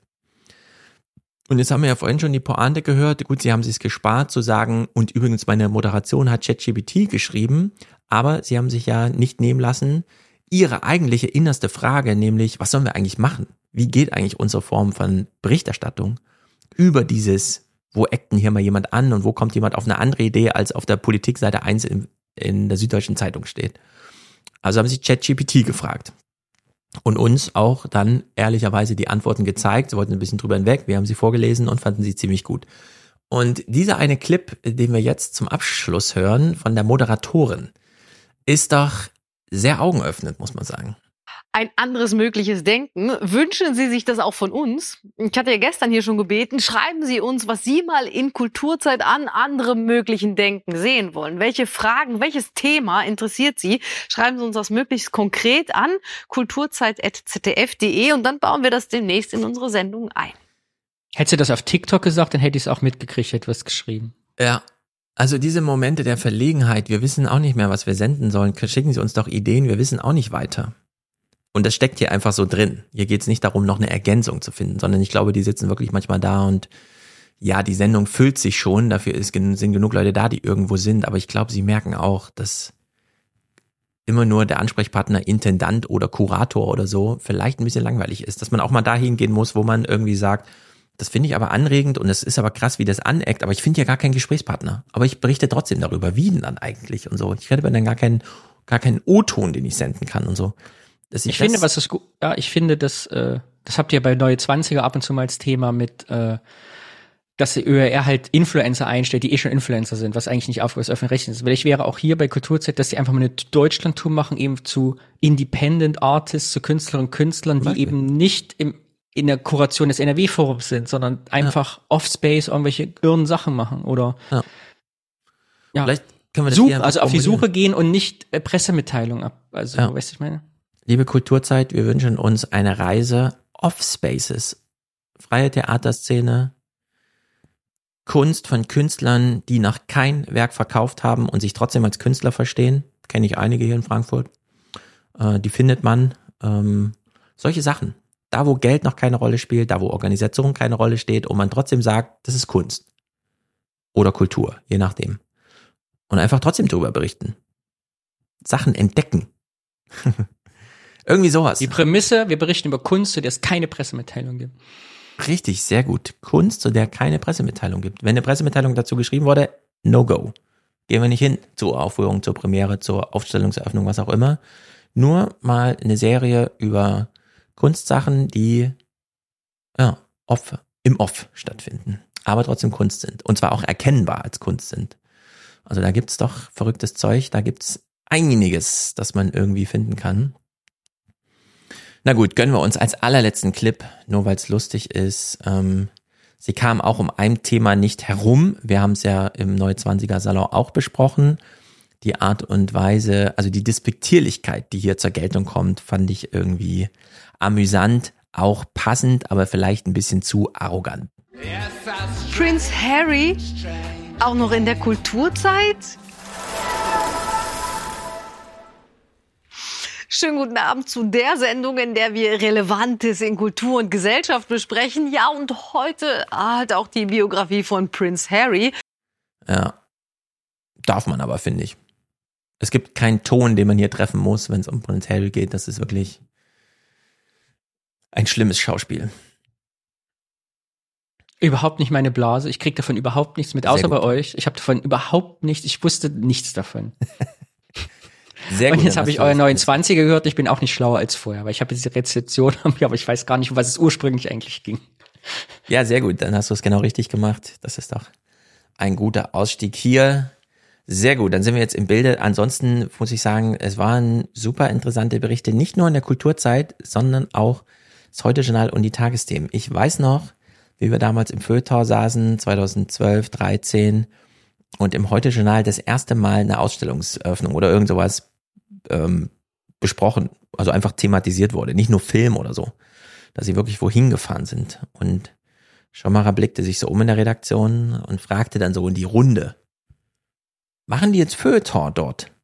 Weil er da auch schon wieder so ein, die rauben uns auch noch ein bisschen die Luft sozusagen. Es gibt eh nur wenig Interesse und äh, ich würde sagen, es war eine große Ergänzung so insgesamt. Diese Kulturberichterstattung ist ja nicht schlecht, schon allein weil sie ordentlich abfilmen, dann mal zeigen, was man vielleicht dann doch nicht sieht. Und in der Hinsicht äh, hoffe ich, dass das beim heute Journal und bei den Tagsthemen jetzt häufiger so gemacht ist, nachdem man sich ja fünf Minuten mehr je Sendung letztes Jahr rausgeleiert hat. Es ist sehr gut, dass man sich das damit füllt. Gerade in diesen turbulenten Zeiten, wir haben das ja von der Peters gehört, die hat da schon recht. Wir brauchen hier auch mal Aneckendes. Sehr gut also.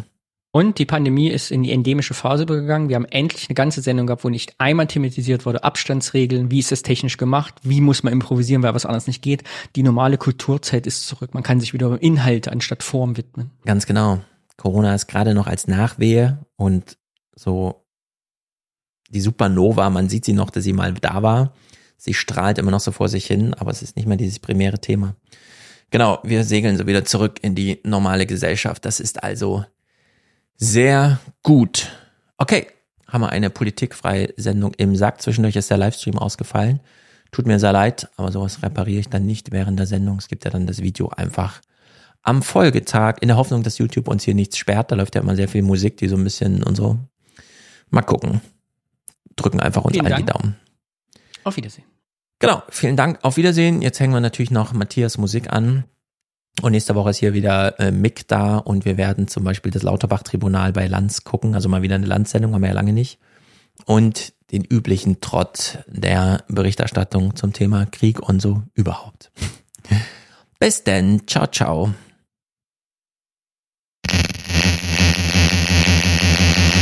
Drei Minuten Gehör. Drei Minuten Gehör. Will ich von euch, die ihr arbeitet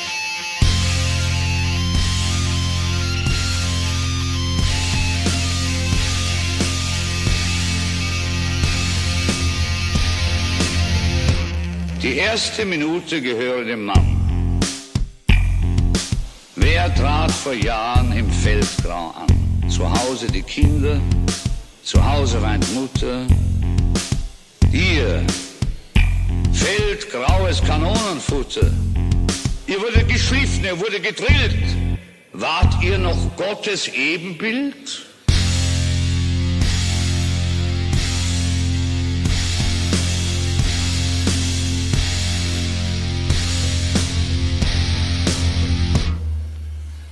Die zweite Minute gehöre der Frau.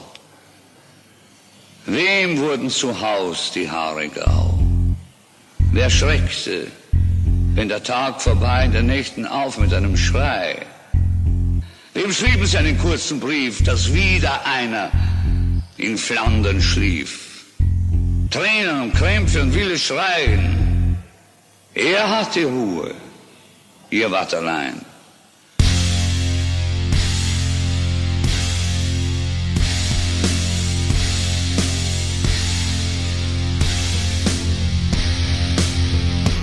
Die dritte Minute gehört den Jungen. Euch haben sie nicht in die Jacken gezwungen. Ihr wart noch frei. Ihr seid heute frei. Sorgt dafür, dass es immer so sei. An euch hängt die Hoffnung, an euch das Vertrauen von Millionen deutschen Männern und Frauen.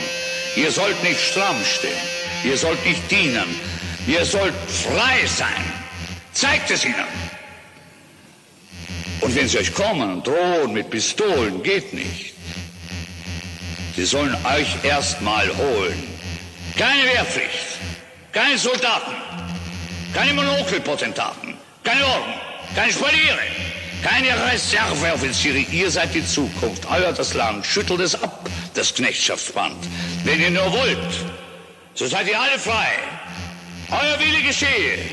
Seid nicht mehr dabei. Wenn ihr nur wollt, bei euch steht der Sieg. Nie wieder Krieg.